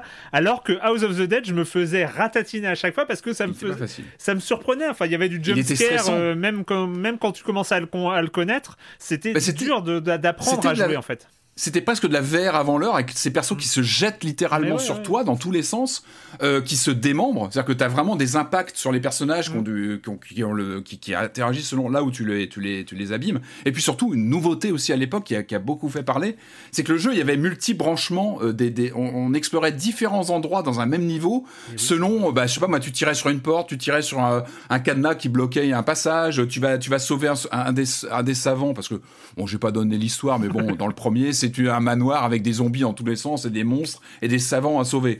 Euh, et voilà, tu avais des différents embranchements. Donc c'est pour ça que je parle vraiment d'une narration, c'est que chaque partie, tu pouvais découvrir des, mm. des morceaux de ce, de ce, manoir différent. C'était vraiment un train fantôme, mais, mais dans, le, dans, le, sens fort du terme. Et c'est vraiment, vraiment House of the Dead, moi j'adorais le. Alors ce remake, ce remake. Alors le remake, c'est ça. Donc l'idée, donc c'est ce, ce, studio, donc Forever Entertainment, qui a retapé tout le premier jeu. Moi, c'est rien que ça. Enfin, je, je, je, prends direct. Hein, moi, retraverser le premier House of the Dead avec cette ambiance kitsch, euh, qui est des gerbes de sang, et c'est une unité de lieu, si on peut dire, avec ce, manoir qu'on va explorer dans tous les sens, euh, euh, l'extérieur, après on rentre dans les, dans les, dans les, comment dire, les, dans les pièces, on, finit évidemment un peu comme dans Resident Evil, dans des, man, dans des pièces très high-tech, il est très proche de Resident Evil, hein, le jeu. Il sort en, quasiment en même temps. Euh, il va aussi contribuer à l'époque à réactiver un petit peu la figure du zombie qui était tombé en désuétude. Et avec Resident Evil, Dead, il concourt à ça. Le remake, c'est ça. finalement, c'est très proche dans les mécaniques euh, de ce que faisait le jeu. On retrouve les mêmes séquences, les mêmes, euh, comment dire, les mêmes embranchements. Donc ça, c'est chouette quand t'es fan de l'original. C'est un, vrai bonheur. Graphiquement, c'est pas un jeu triple A, c'est évident mais ça fait le job, c'est-à-dire que c'est plus propre, il y, a un petit effet un peu, on retrouve l'ambiance plus du 3 ou du 4, c'est-à-dire un peu, petit peu plus son, un petit peu moins flashy, parce que c'est vrai que la borne arcade était assez, euh, bah, 96, hein, des gros polygones, la version Saturn n'était pas très belle, je me rappelle à l'époque, donc là on a quelque chose d'une, on transfère vraiment l'ambiance du premier, aujourd'hui ça passe plutôt bien, encore une fois il faut pas s'attendre à hmm. des... C'est pas un jeu magnifique, mais ça passe plutôt bien. Le truc, alors évidemment, on arrive sur le, passage le plus compliqué, c'est qu'on parle de rail shooter par définition. Et c'est vrai qu'autant la Wii est équipée de base, et c'est pour ça qu'on a eu beaucoup de rail shooters qui sont sortis sur Wii. C'était une sorte de deuxième âge d'or du rail shooter à l'époque, euh, avec euh, la Wii et puis le, PS Move chez Sony. Là, ça sent la bricole. Ça sent la bricole parce qu'on n'a plus de pistolet optique pour viser l'écran. on n'a pas ça. Du coup, ça sent la bricole. Et euh, alors, il y a, y, a y a, du bon et du moins bon. Alors, c'est vrai que là, on sent que Forever, ils ont voulu trouver une, une parade. C'est-à-dire que moi, j'ai joué sur Switch, donc euh, on, peut viser avec le, ces, euh, ces Joy-Con. C'est compliqué parce qu'on n'est pas sur une visée vers l'écran. C'est-à-dire que le jeu, en fait, il prend le parti d'utiliser le gyroscope intégré aux manettes pour essayer de recalculer un petit peu comment tu vas déplacer ton, ton, ton, ton accessoire euh, face à l'écran, mais sans vraiment le viser. Donc on est dans une sorte de zone d'ombre où tu vises pas vraiment l'écran, et mais le jeu il calcule un petit peu tes déplacements, tu vois, de ta main par rapport à, à ce que tu repères à l'écran.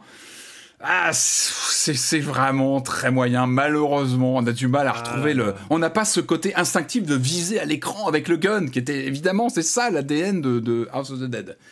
Après, alors très franchement, j'ai galéré au, Joy-Con. Je, trouve que c'est vraiment difficile. J'ai trouvé une sorte de demi-mesure avec le, Pro Controller, étrangement, avec le Pro Controller, donc euh, avec les deux mains sur la manette.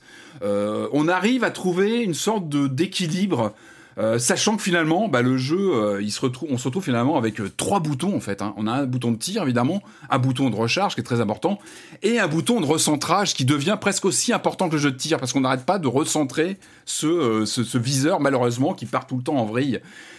bon, c'est, il faut composer avec. J'ai envie de dire, il faut être motivé pour s'accrocher parce qu'il faut vraiment se battre littéralement avec ce viseur qu'on n'arrête pas de recentrer tout le temps parce qu'il part à la dérive tout le temps.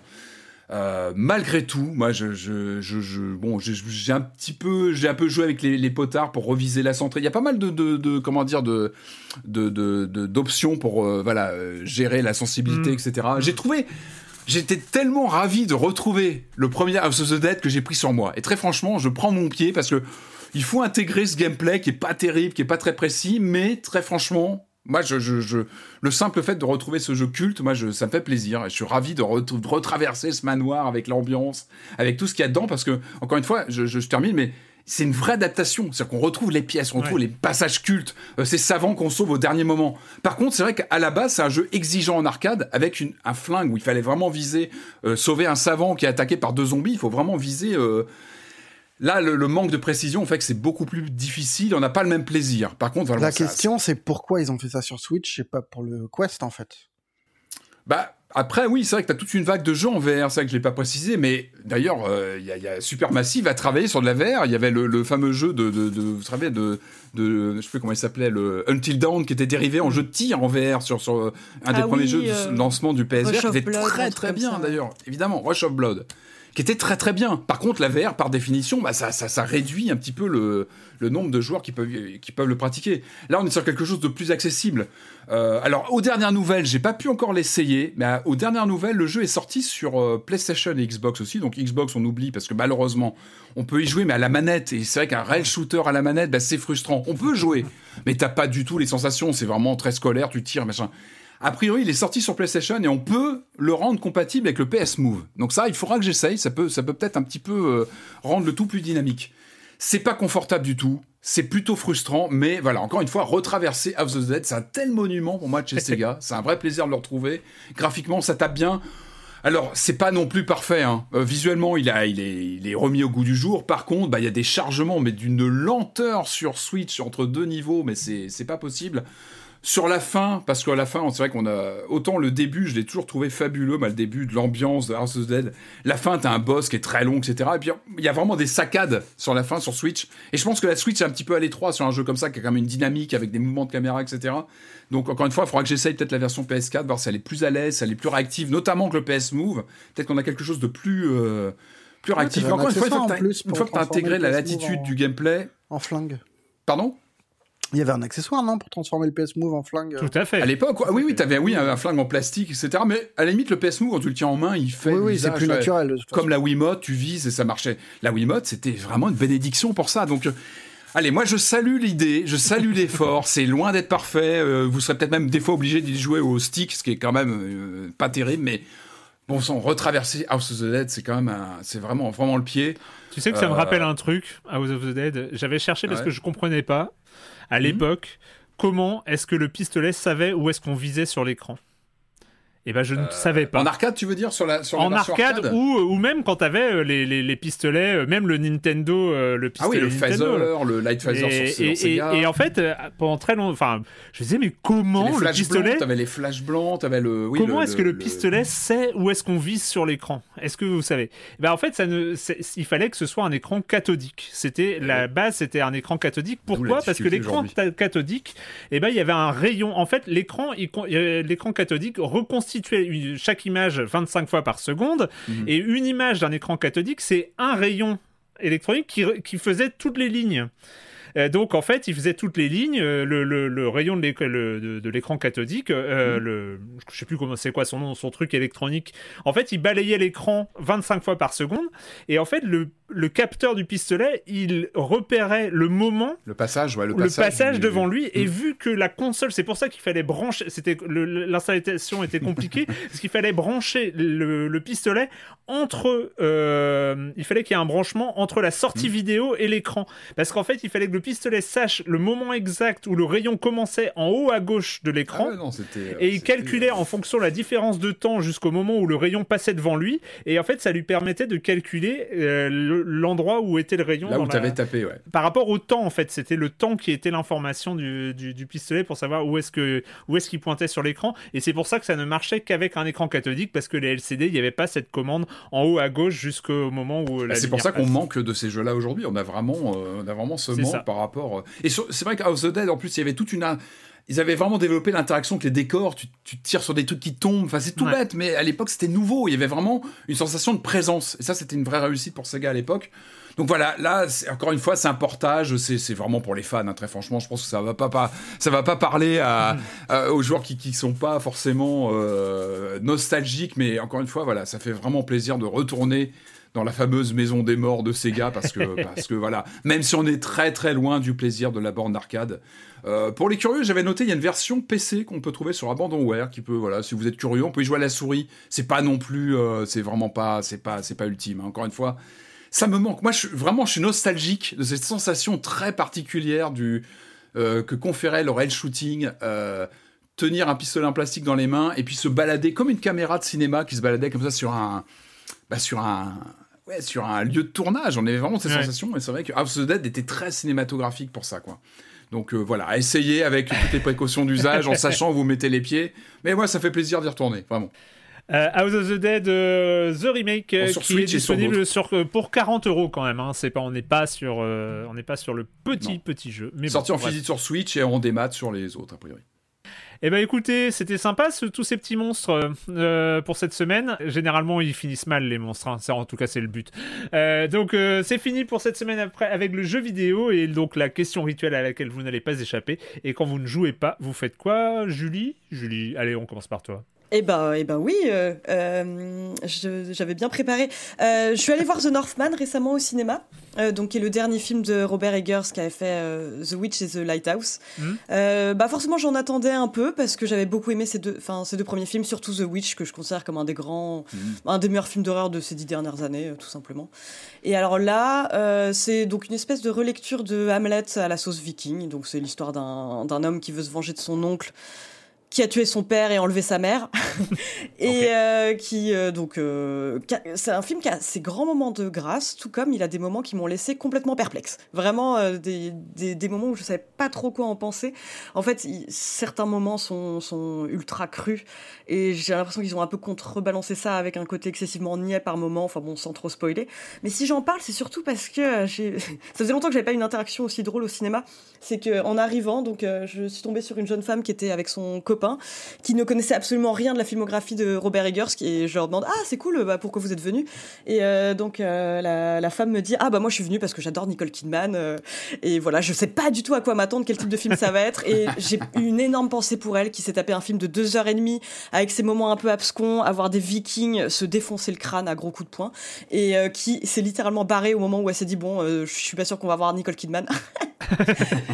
j'ai vraiment une et elle est atroce Nicole Kidman en plus de ça, il y a un moment où il faut accepter l'âge, quoi. Enfin, elle est transformée en plastique. Elle est tellement botoxée qu'elle ne ressemble plus à une humaine, sauf autour de sa bouche où là ça bouge, mais ça colle plus. C'est très étonnant. C'est une espèce de monstre, mais ça devient Enfin, elle est terrifiante, mais vraiment. Bah, bah, c'était d'inhumanité. C'est ça. Euh, pétrifiant, quoi. Ah, c'était une expérience de cinéma que j'ai trouvé très curieuse parce que je l'ai vraiment vécu à travers les yeux de cette personne qui était juste devant moi, en fait. Et je crois que ça m'a complètement modifié l'expérience, quoi. Mais voilà, en tout cas, bon, je, je, le trouve bien inférieur aux deux autres, mais euh, il a quand même, euh, quand même un, un certain intérêt, je pense. Ce que Marius désapprouve totalement. Ah non, moi je trouve ça horrible. The Witch, c'était super, mais là. Euh, ouais, non, mais je, je, vois ce que tu veux dire. Je crois qu'on est d'accord sur certains points. Patrick. Ouais, alors moi je vais vous parler d'un livre que j'ai toujours pas loin de mon bureau et dans lequel je me plonge quand j'ai le cafard ou que ça va pas. J'adore ce bouquin. Ça s'appelle Atari, l'histoire et l'art d'une marque culte. Alors c'est un bouquin de Tim Lapetino euh, qui est sorti aux US, qui a été traduit euh, chez Huggin et Munin il y a quelques années, mais on le trouve encore. Et j'adore ce bouquin. En fait, c'est euh, un recueil des euh, fameux artworks, vous savez, des années euh, Atari 2600, où les jeux avaient des visuels très basiques, quelques pixels qui s'allumaient à l'écran, et puis on avait l'imaginaire qui partait. Le... Et ce bouquin, en fait, il rappelle toutes ces fulgurances, ça y est, le point fulgurance, des jaquettes qui sont hallucinantes. C'est une œuvre d'art. Les jaquettes des jeux Atari 2600, ce sont des artistes qui étaient embauchés pour illustrer des jeux très basiques à l'écran, mais qui donnaient euh, une touche visuelle hallucinante. Il fallait, il fallait exciter l'imaginaire en fait, et tout passait par la jaquette chez Atari à l'époque. Euh, alors ce, bouquin, bah, c'est déjà c'est un bouquin bah, graphique, c'est qu'on a toutes ces images. je, vous montre à vous, mais euh, euh, je peux pas le montrer aux auditeurs, mais c'est vraiment fabuleux parce que à partir de rien, visuellement, on part de jeux très très basiques. Et là, l'idée de, ces graphistes, c'était de, bah, créer des imaginaires, bah, de, représenter un sport, de représenter euh, des personnages, de, créer vraiment des, visuels ultra marquants. Et il y a quelques... Ce qui est important dans ce, bouquin, et pourquoi j'adore, c'est qu'il y, a des petites interviews en plus de, ces artistes. Alors, il y a quelques noms qui ressortent. Hein. Cliff Spawn, qui avait euh, signé notamment Codebreaker, Video Chase, James Kelly qui a fait Raiders of the Lost Ark, le Indiana Jones sur Atari 2600, mm. qui est fabuleux. Euh, Hiro Kimura qui a fait le E.T., le fameux E.T. qui a mal fini euh, mm. au fin fond du désert, dans des enterrés. Mais bon, voilà, il a fait une super jaquette. George Opperman qui a fait le Missile Commande, la visuelle de Missile ah, Commande avec les personnages. J'ai pas la page sous la, sous la main, mais bon, qui est assez flippante. On connaît un peu le background du jeu. La star, pour moi, c'est Steve Hendricks. Steve Hendricks, ici, pour moi, deux des deux, trois plus belles images de jaquettes de l'ère 2600, c'est Haunted House. Haunted House, c'est ce regard euh, ultra flippant. On rappelle, hein, le jeu, il est très minimaliste. Hein, c'est euh, fond noir avec deux yeux qui se baladent. Et lui, il fait une jaquette, mais magnifique, avec deux, deux visages comme ça qui, pointent. Euh, j'ai pas la page là comme ça, mais allez voir sur le net, on les trouve facilement. Et c'est fabuleux. Il a fait ça, il a fait Othello, qui est très 80, et Defender. Defender, je sais pas si vous voyez, c'est cette jeune femme qui court et qui derrière elle voit des, des attaques aliens sur un building. Et c'est génial parce que dans le bouquin, il y a des mini-interviews euh, des interventions comme ça des, des, graphistes qui expliquent bah tiens bah là j'ai fait euh, là j'avais croqué bah, une des secrétaires d'Atari pendant la pause euh, bah voilà je l'ai dessiné à ce moment-là et là on découvre un peu les, bah, les, les, les, coulisses de ces jaquettes anthologiques qui ont un parfum qui sont marqués fin des années 70, début 80, comme c'est pas possible. Il y a vraiment un charme de, de cette époque. Les jeux étaient loin à Chase, à Video Chase. Alors moi j'adore ça, Video Chase, c'est Cliff Spawn ce visuel, vous le voyez là, ça, ne donne pas grand chose, mais allez voir ça sur le net. En tout cas, je vous recommande ce bouquin, c'est fabuleux, c'est vraiment un voyage euh, dans, ces, dans ces visuels qui sont très très marquants et qui inspiraient euh, comme ça l'imaginaire. Il y a aussi Linda King qui avait, euh, qui avait signé le, le, fameux visuel de Sorcerer's Apprentice, ou Suzanne Jekyll qui avait fait Adventure, le fameux Adventure, bah ou Circus Atari. Et ce qui est marrant, c'est qu'ils expliquent à, à, partir de quoi ils travaillaient en général, des petits pitchs sur les jeux. très très beau livre, parce que c'est c'est pas que du jeu vidéo. Là, on parle de l'imaginaire. C'est comment on excitait l'imaginaire sur une proposition vidéoludique, en général très simple, très minimaliste. Mais ces jaquettes, elles sont très importantes pour l'époque, encore une fois, pour euh, ce qu'elles apportaient à l'imaginaire. Puis ce sont des vraies œuvres d'art hein, qui mériteraient d'être affichées en, pour moi en musée. Marius tu as vu des euh, films? Moi, pardon. J'ai vu quelques films. Je vais en regarder un, mais parce qu'il est sorti en salle et qu'il est facile à voir c'est Men d'Alex Garland qui était à la quinzaine des réalisateurs et ah oui euh, j'adore. Ah oui alors. et qui est, qui est, très très chouette qui est très très chouette. C'est le enfin moi c'est vraiment son le truc qu'il a fait que je préfère. Euh, Garland c'est un romancier c'est aussi un réalisateur qui a ah fait Ex Machina qui était chouette. Euh, Annihilation qui est un peu plus décevant mais qui a quand même des trucs intéressants qui est sur Netflix enfin qui est une exclue mm. Netflix. Et qui avait fait Devs aussi qui était une série télé euh, mais avec plein d'images complètement folles et là, Men, c'est euh, c'est un peu de la folk horror. C'est c'est surtout un film à thèse un peu bourrine, hein, mais euh, c'est euh, en gros c'est tous les c'est une femme qui part à la campagne pour se reconstruire après un traumatisme et qui est pourchassée par tous les hommes du village, qui sont joués par le même acteur. Oula qui est grimé. Non, c'est très étonnant, mais c'est super. Ah, mais c'est. Il y a, il y a. C'est un supermassif, ça. C'est un scénario de supermassif. Non, non, non, non, c'est pas du tout nanardesque. C'est très, euh, c'est très excessif dans les visuels, dans. Il y a des côtés, euh, il y a des couleurs de nature qui sont, qui, sont irréelles. C'est du, c'est du. Oui, c'est Moi, dans ma tête, c'est du vert Samsung. C'est le, le, le, vert qui est trop vif, trop. Mm pour être naturel, mais qui sont. Enfin, y a, moi, il y a une scène. Et le de, pitch, un très, une scène de pont qui est incroyable, où elle joue avec euh, avec les échos sous un pont qui est hyper noir et euh, le truc se transforme. Enfin, en une seconde, tu bascules de la joie à l'horreur et je trouve ça super. Et t'as une fin qui est ultra gore, qui, qui, est très très drôle, qui est très chouette. Bah, tu me l'as vendu, hein, dis Ah, bah là, oui. Non, c'est un, un chouette film, franchement, c'est. Euh... Je pense que le côté très euh, woke va braquer pas mal de monde, mais, mais ça marche très bien. Et, euh, et puis c'est ouais, c'est un vrai cinéaste quoi. Enfin, c'est un, mm. mec qui a des idées visuellement, qui a, qui a du très beau film. Il a trop hâte de voir ça, ça sort le 10 juin, je crois, en plus. Enfin, ça sort ah, il est pas sorti Non, je crois qu'il est sorti mercredi. Ah, ça y est Ah, trop bien, bon, moi j'y vais, moi. et eh ben moi, pour ma part, je vais vous parler d'un thread Twitter. Euh... Oh Non, en fait, c'est une... une autre histoire. En fait, c'est un thread Twitter euh, qui a été, euh, euh, relayé par Stan, donc notre cher ami Stan qui faisait les croissants à l'époque, hein, Stan Signou, et qui parlait d'une production de Dali 2.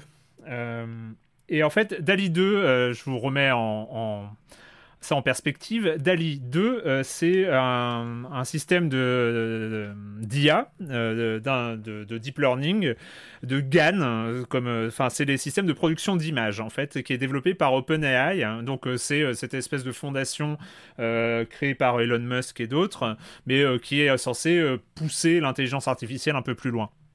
Et il y a un an, ils ont sorti DAL-I. DAL-I, c'est euh, D-A-2-L-E. Euh, c'était un système où tu rentrais une phrase, euh, n'importe laquelle, et le système d'intelligence créait une image à partir de cette phrase. Dali était déjà super impressionnant, mais super impressionnant. C'est tu, tu, tu, marquais dans Dali, tu marquais un, un, hérisson qui fait de la moto. il te créait des photos ou des dessins de hérissons qui font de la moto, mais qui n'existent nulle part. C'est-à-dire, en fait, il avait sa base de données de d'hérissons, de hérissons, sa base de données de moto, il arrivait à faire des liens, il arrivait à faire un hérisson qui fait de la moto. Déjà ça, c'était fou. il y a quelques mois est sorti Dali 2. Euh, alors, je précise que c'est pas des, c'est pas en accès libre. Il n'y a pas de site web euh, encore. Peut-être un jour, peut-être, peut-être dans quelques semaines euh, ou quelques mois, ce sera le cas, mais pour l'instant, ce n'est pas accessible. Euh, Dali 2, c'est une amélioration de ça, mais ça va très loin. Et en fait, ça va tellement loin que à chaque fois que je vois des productions de Dali 2, je suis, mon cerveau me dit, ce n'est pas possible. C'est-à-dire, c'est fake. C'est-à-dire qu'il y a des illustrateurs qui ont fait ça et qui se font passer pour une IA. Pour vous dire, mon, niveau de, euh, de, de, de, stupéfaction, de, stupéfaction, de doute. et encore une fois, je raconte ça parce que Stan a balancé un thread et le thread, c'est Kermit la grenouille dans tel film. C'est tout un thread avec Kermit la grenouille euh, dans Blade Runner. Kermit de la grenouille fait Kermit de la grenouille dans The Matrix, euh, fait euh, Kermit de la grenouille dans Star Wars, dans euh, dans Wally, dans là je, vous fais, je, vous repasse dans Akira, dans, dans, dans plein de choses. C'est taré. C'est où est-ce qu'on peut trouver ça du coup on peut bah, alors le, le, thread initial est fait par un utilisateur qui s'appelle Evan Last Angel et vous pouvez retrouver ça sur le Twitter de Stan, euh, donc euh, de son, Twitter c'est Signez, euh, S-I-G-N-E-Z. Et, il l'a relayé, donc il faut remonter un peu sa, timeline et vous, retrouverez ça. Et en fait, quand j'ai vu ça, je me suis dit non, ce n'est pas possible. Ce n'est pas possible qu'un système artificiel ait créé ces images. parce que c'est voilà, c'est c'est une intelligence artificielle qui a revisité le personnage de Kermit la grenouille à la façon de ces films-là. Et le résultat est oufissime. Et, euh, encore une fois, je suis en train de repasser ça de, alors que je vous parle, et je n'y crois pas. C'est euh, euh Camille la Grenouille dans Max Mad, Mad, Max Fury Road. Euh, enfin, c'est Camille la Grenouille dans The Dark Knight. Enfin, tout ça est ultra réaliste. C'est ce qu'aurait fait. ce que ferait un, un illustrateur. Et, et en fait, tout ça pour dire que on n'est pas prêt. On n'est pas prêt à ce qui arrive. C'est ce qui arrive est totalement taré. Et je vous dis ça parce... et je suis le, le dernier à croire au mythe de l'innovation et euh, aux trucs disruptifs et, et, à ces trucs comme ça. Je mets toujours d'énormes guillemets, d'énormes bémols. Mais si aujourd'hui il y a, y a, un système de deep learning euh, qui est capable de produire des images là, dans un an ils seront capables de produire des vidéos. Euh, enfin, c'est totalement dingue euh, mm. ce qui est en train de faire. C'est logique, hein, c'est des systèmes d'apprentissage, ils apprennent des bases de données gigantesques d'images, ils apprennent des styles, ils apprennent des, des, trucs comme ça, mais ils sont capables de reproduire, de produire des, des images qui sont au-delà du photoréalisme. C'est créatif. C'est euh, oui, oui, ben j'allais dire. Euh, moi, j'ai vu un prompt euh, que je trouvais hyper chouette. C'est en gros le xénomorphe d'Alien, qui est, enfin, des dessins de presse euh, du, du xénomorphe d'Alien jugé pour une affaire euh, de bah, parce qu'il a marché en dehors des clous sur un passage piéton, un truc comme ça. Et c'est hallucinant. Enfin, parce que vraiment, c'est exactement ce que t'attendrais d'un dessinateur de presse s'il y avait le xénomorphe jugé pour ce type d'affaire. C'est, c'est prodigieux, quoi, vraiment. Voilà. Et, et en fait, voilà, il y a plein de choses. Alors, comme je l'ai dit, Dali 2 est pas du tout accessible en, en accès libre, mais euh, et ils ont mis des limites. C'est-à-dire qu'ils ont mis des limites, mais c'est des limites que eux ont mis, c'est par exemple, il n'y a pas de nom propre. Tu peux pas mettre Emmanuel Macron qui, euh, qui, décapite Vladimir Poutine, par exemple. Tu peux pas, ça, c'est pas possible. Sauf que si ils avaient mis les images d'apprentissage dans Dali 2 et s'ils avaient enlevé les verrous, ce serait possible. C'est-à-dire que technologiquement, cette réalité-là, c'est aujourd'hui. Et, et en fait, ça, enfin moi ça me ça m'interroge sur beaucoup de choses qui sont là c'est on n'est plus dans l'anticipation et euh, franchement alors et je dis pas que Dali 2 est une intelligence artificielle générale et tout ça non c'est un programme informatique mais maintenant on est on est capable de produire des choses avec des programmes informatiques qui sont totalement irréels tout ça, voilà, je voulais vous partager mon sentiment de stupéfaction. Allez voir le thread de Kermit euh, à la façon de, Naruto. C'est vrai que le Kermit dans l'attaque des titans, c'est pas mal. Voilà. Et c'est pas fait par un illustrateur, c'est pas fait par un humain. Et, euh, tout ça, ça, et ça te, ça te laisse euh, imaginer ce qui sera possible. Bientôt un DLC pour regarder Star Wars avec Kermit qui se balade euh, dans les décors. Non, mais, c'est vrai que en termes d'apprentissage, de, de, lecture des images, ça devient. Et voilà. Et, après, les implications dans le jeu vidéo, dans ailleurs, sont, sont monstrueuses évidemment, et on en a, on en a pas conscience aujourd'hui, je pense. Mais voilà, c'est tout ça pour en dire. de droit d'auteur. Ah non, mais là, y a, là c'est fini. c'est fini. Les graphistes, enfin je sais pas, il y a, y a, encore, il y a encore de la marge, hein, et on, a toujours peur des technos quand elles arrivent, et on se rend compte très très vite que euh, ce que ce qui est capable de produire l'esprit humain est, est, bien au-dessus. Mais là, euh, tout ce qui existe, enfin c'est fou. Bref, sans vouloir euh, trop parler de ça, mais bref. Euh, voilà, c'était. Euh, bah écoutez, c'est terminé pour cette semaine. On se rapproche, on se rapproche de la fin de la saison. Le programme d'ici la fin de la saison, c'est des silences on joue. Le dernier enregistrement en équipe, donc le bilan de la saison, qui promet d'être assez spécial vu la saison qu'on a vécue. Elden Ring. Ce sera le 7 juillet. euh, d'ici là, euh, d'ici Elden... ah ça c'est sûr, ça va Elden Ring partout. Donc le dernier enregistrement euh, sera le 7 juillet. D'ici là, avant, après, je ne sais pas, mais on va programmer évidemment cet enregistrement en public sur Discord dont on parle depuis des semaines. Mais ça se fera avant la fin de la saison. Ce sera une sorte d'enregistrement FAQ. Euh, voilà, on verra comment on va caler ça. Mais voilà, c'est pour le programme des 4 semaines qui arrivent parce qu'on se rapproche de la fin de la 15e saison. Mais d'ici là, comme d'habitude, on se retrouve la semaine prochaine pour parler de jeux vidéo sur libération.fr et sur les internets. Ciao. Ciao. Salut.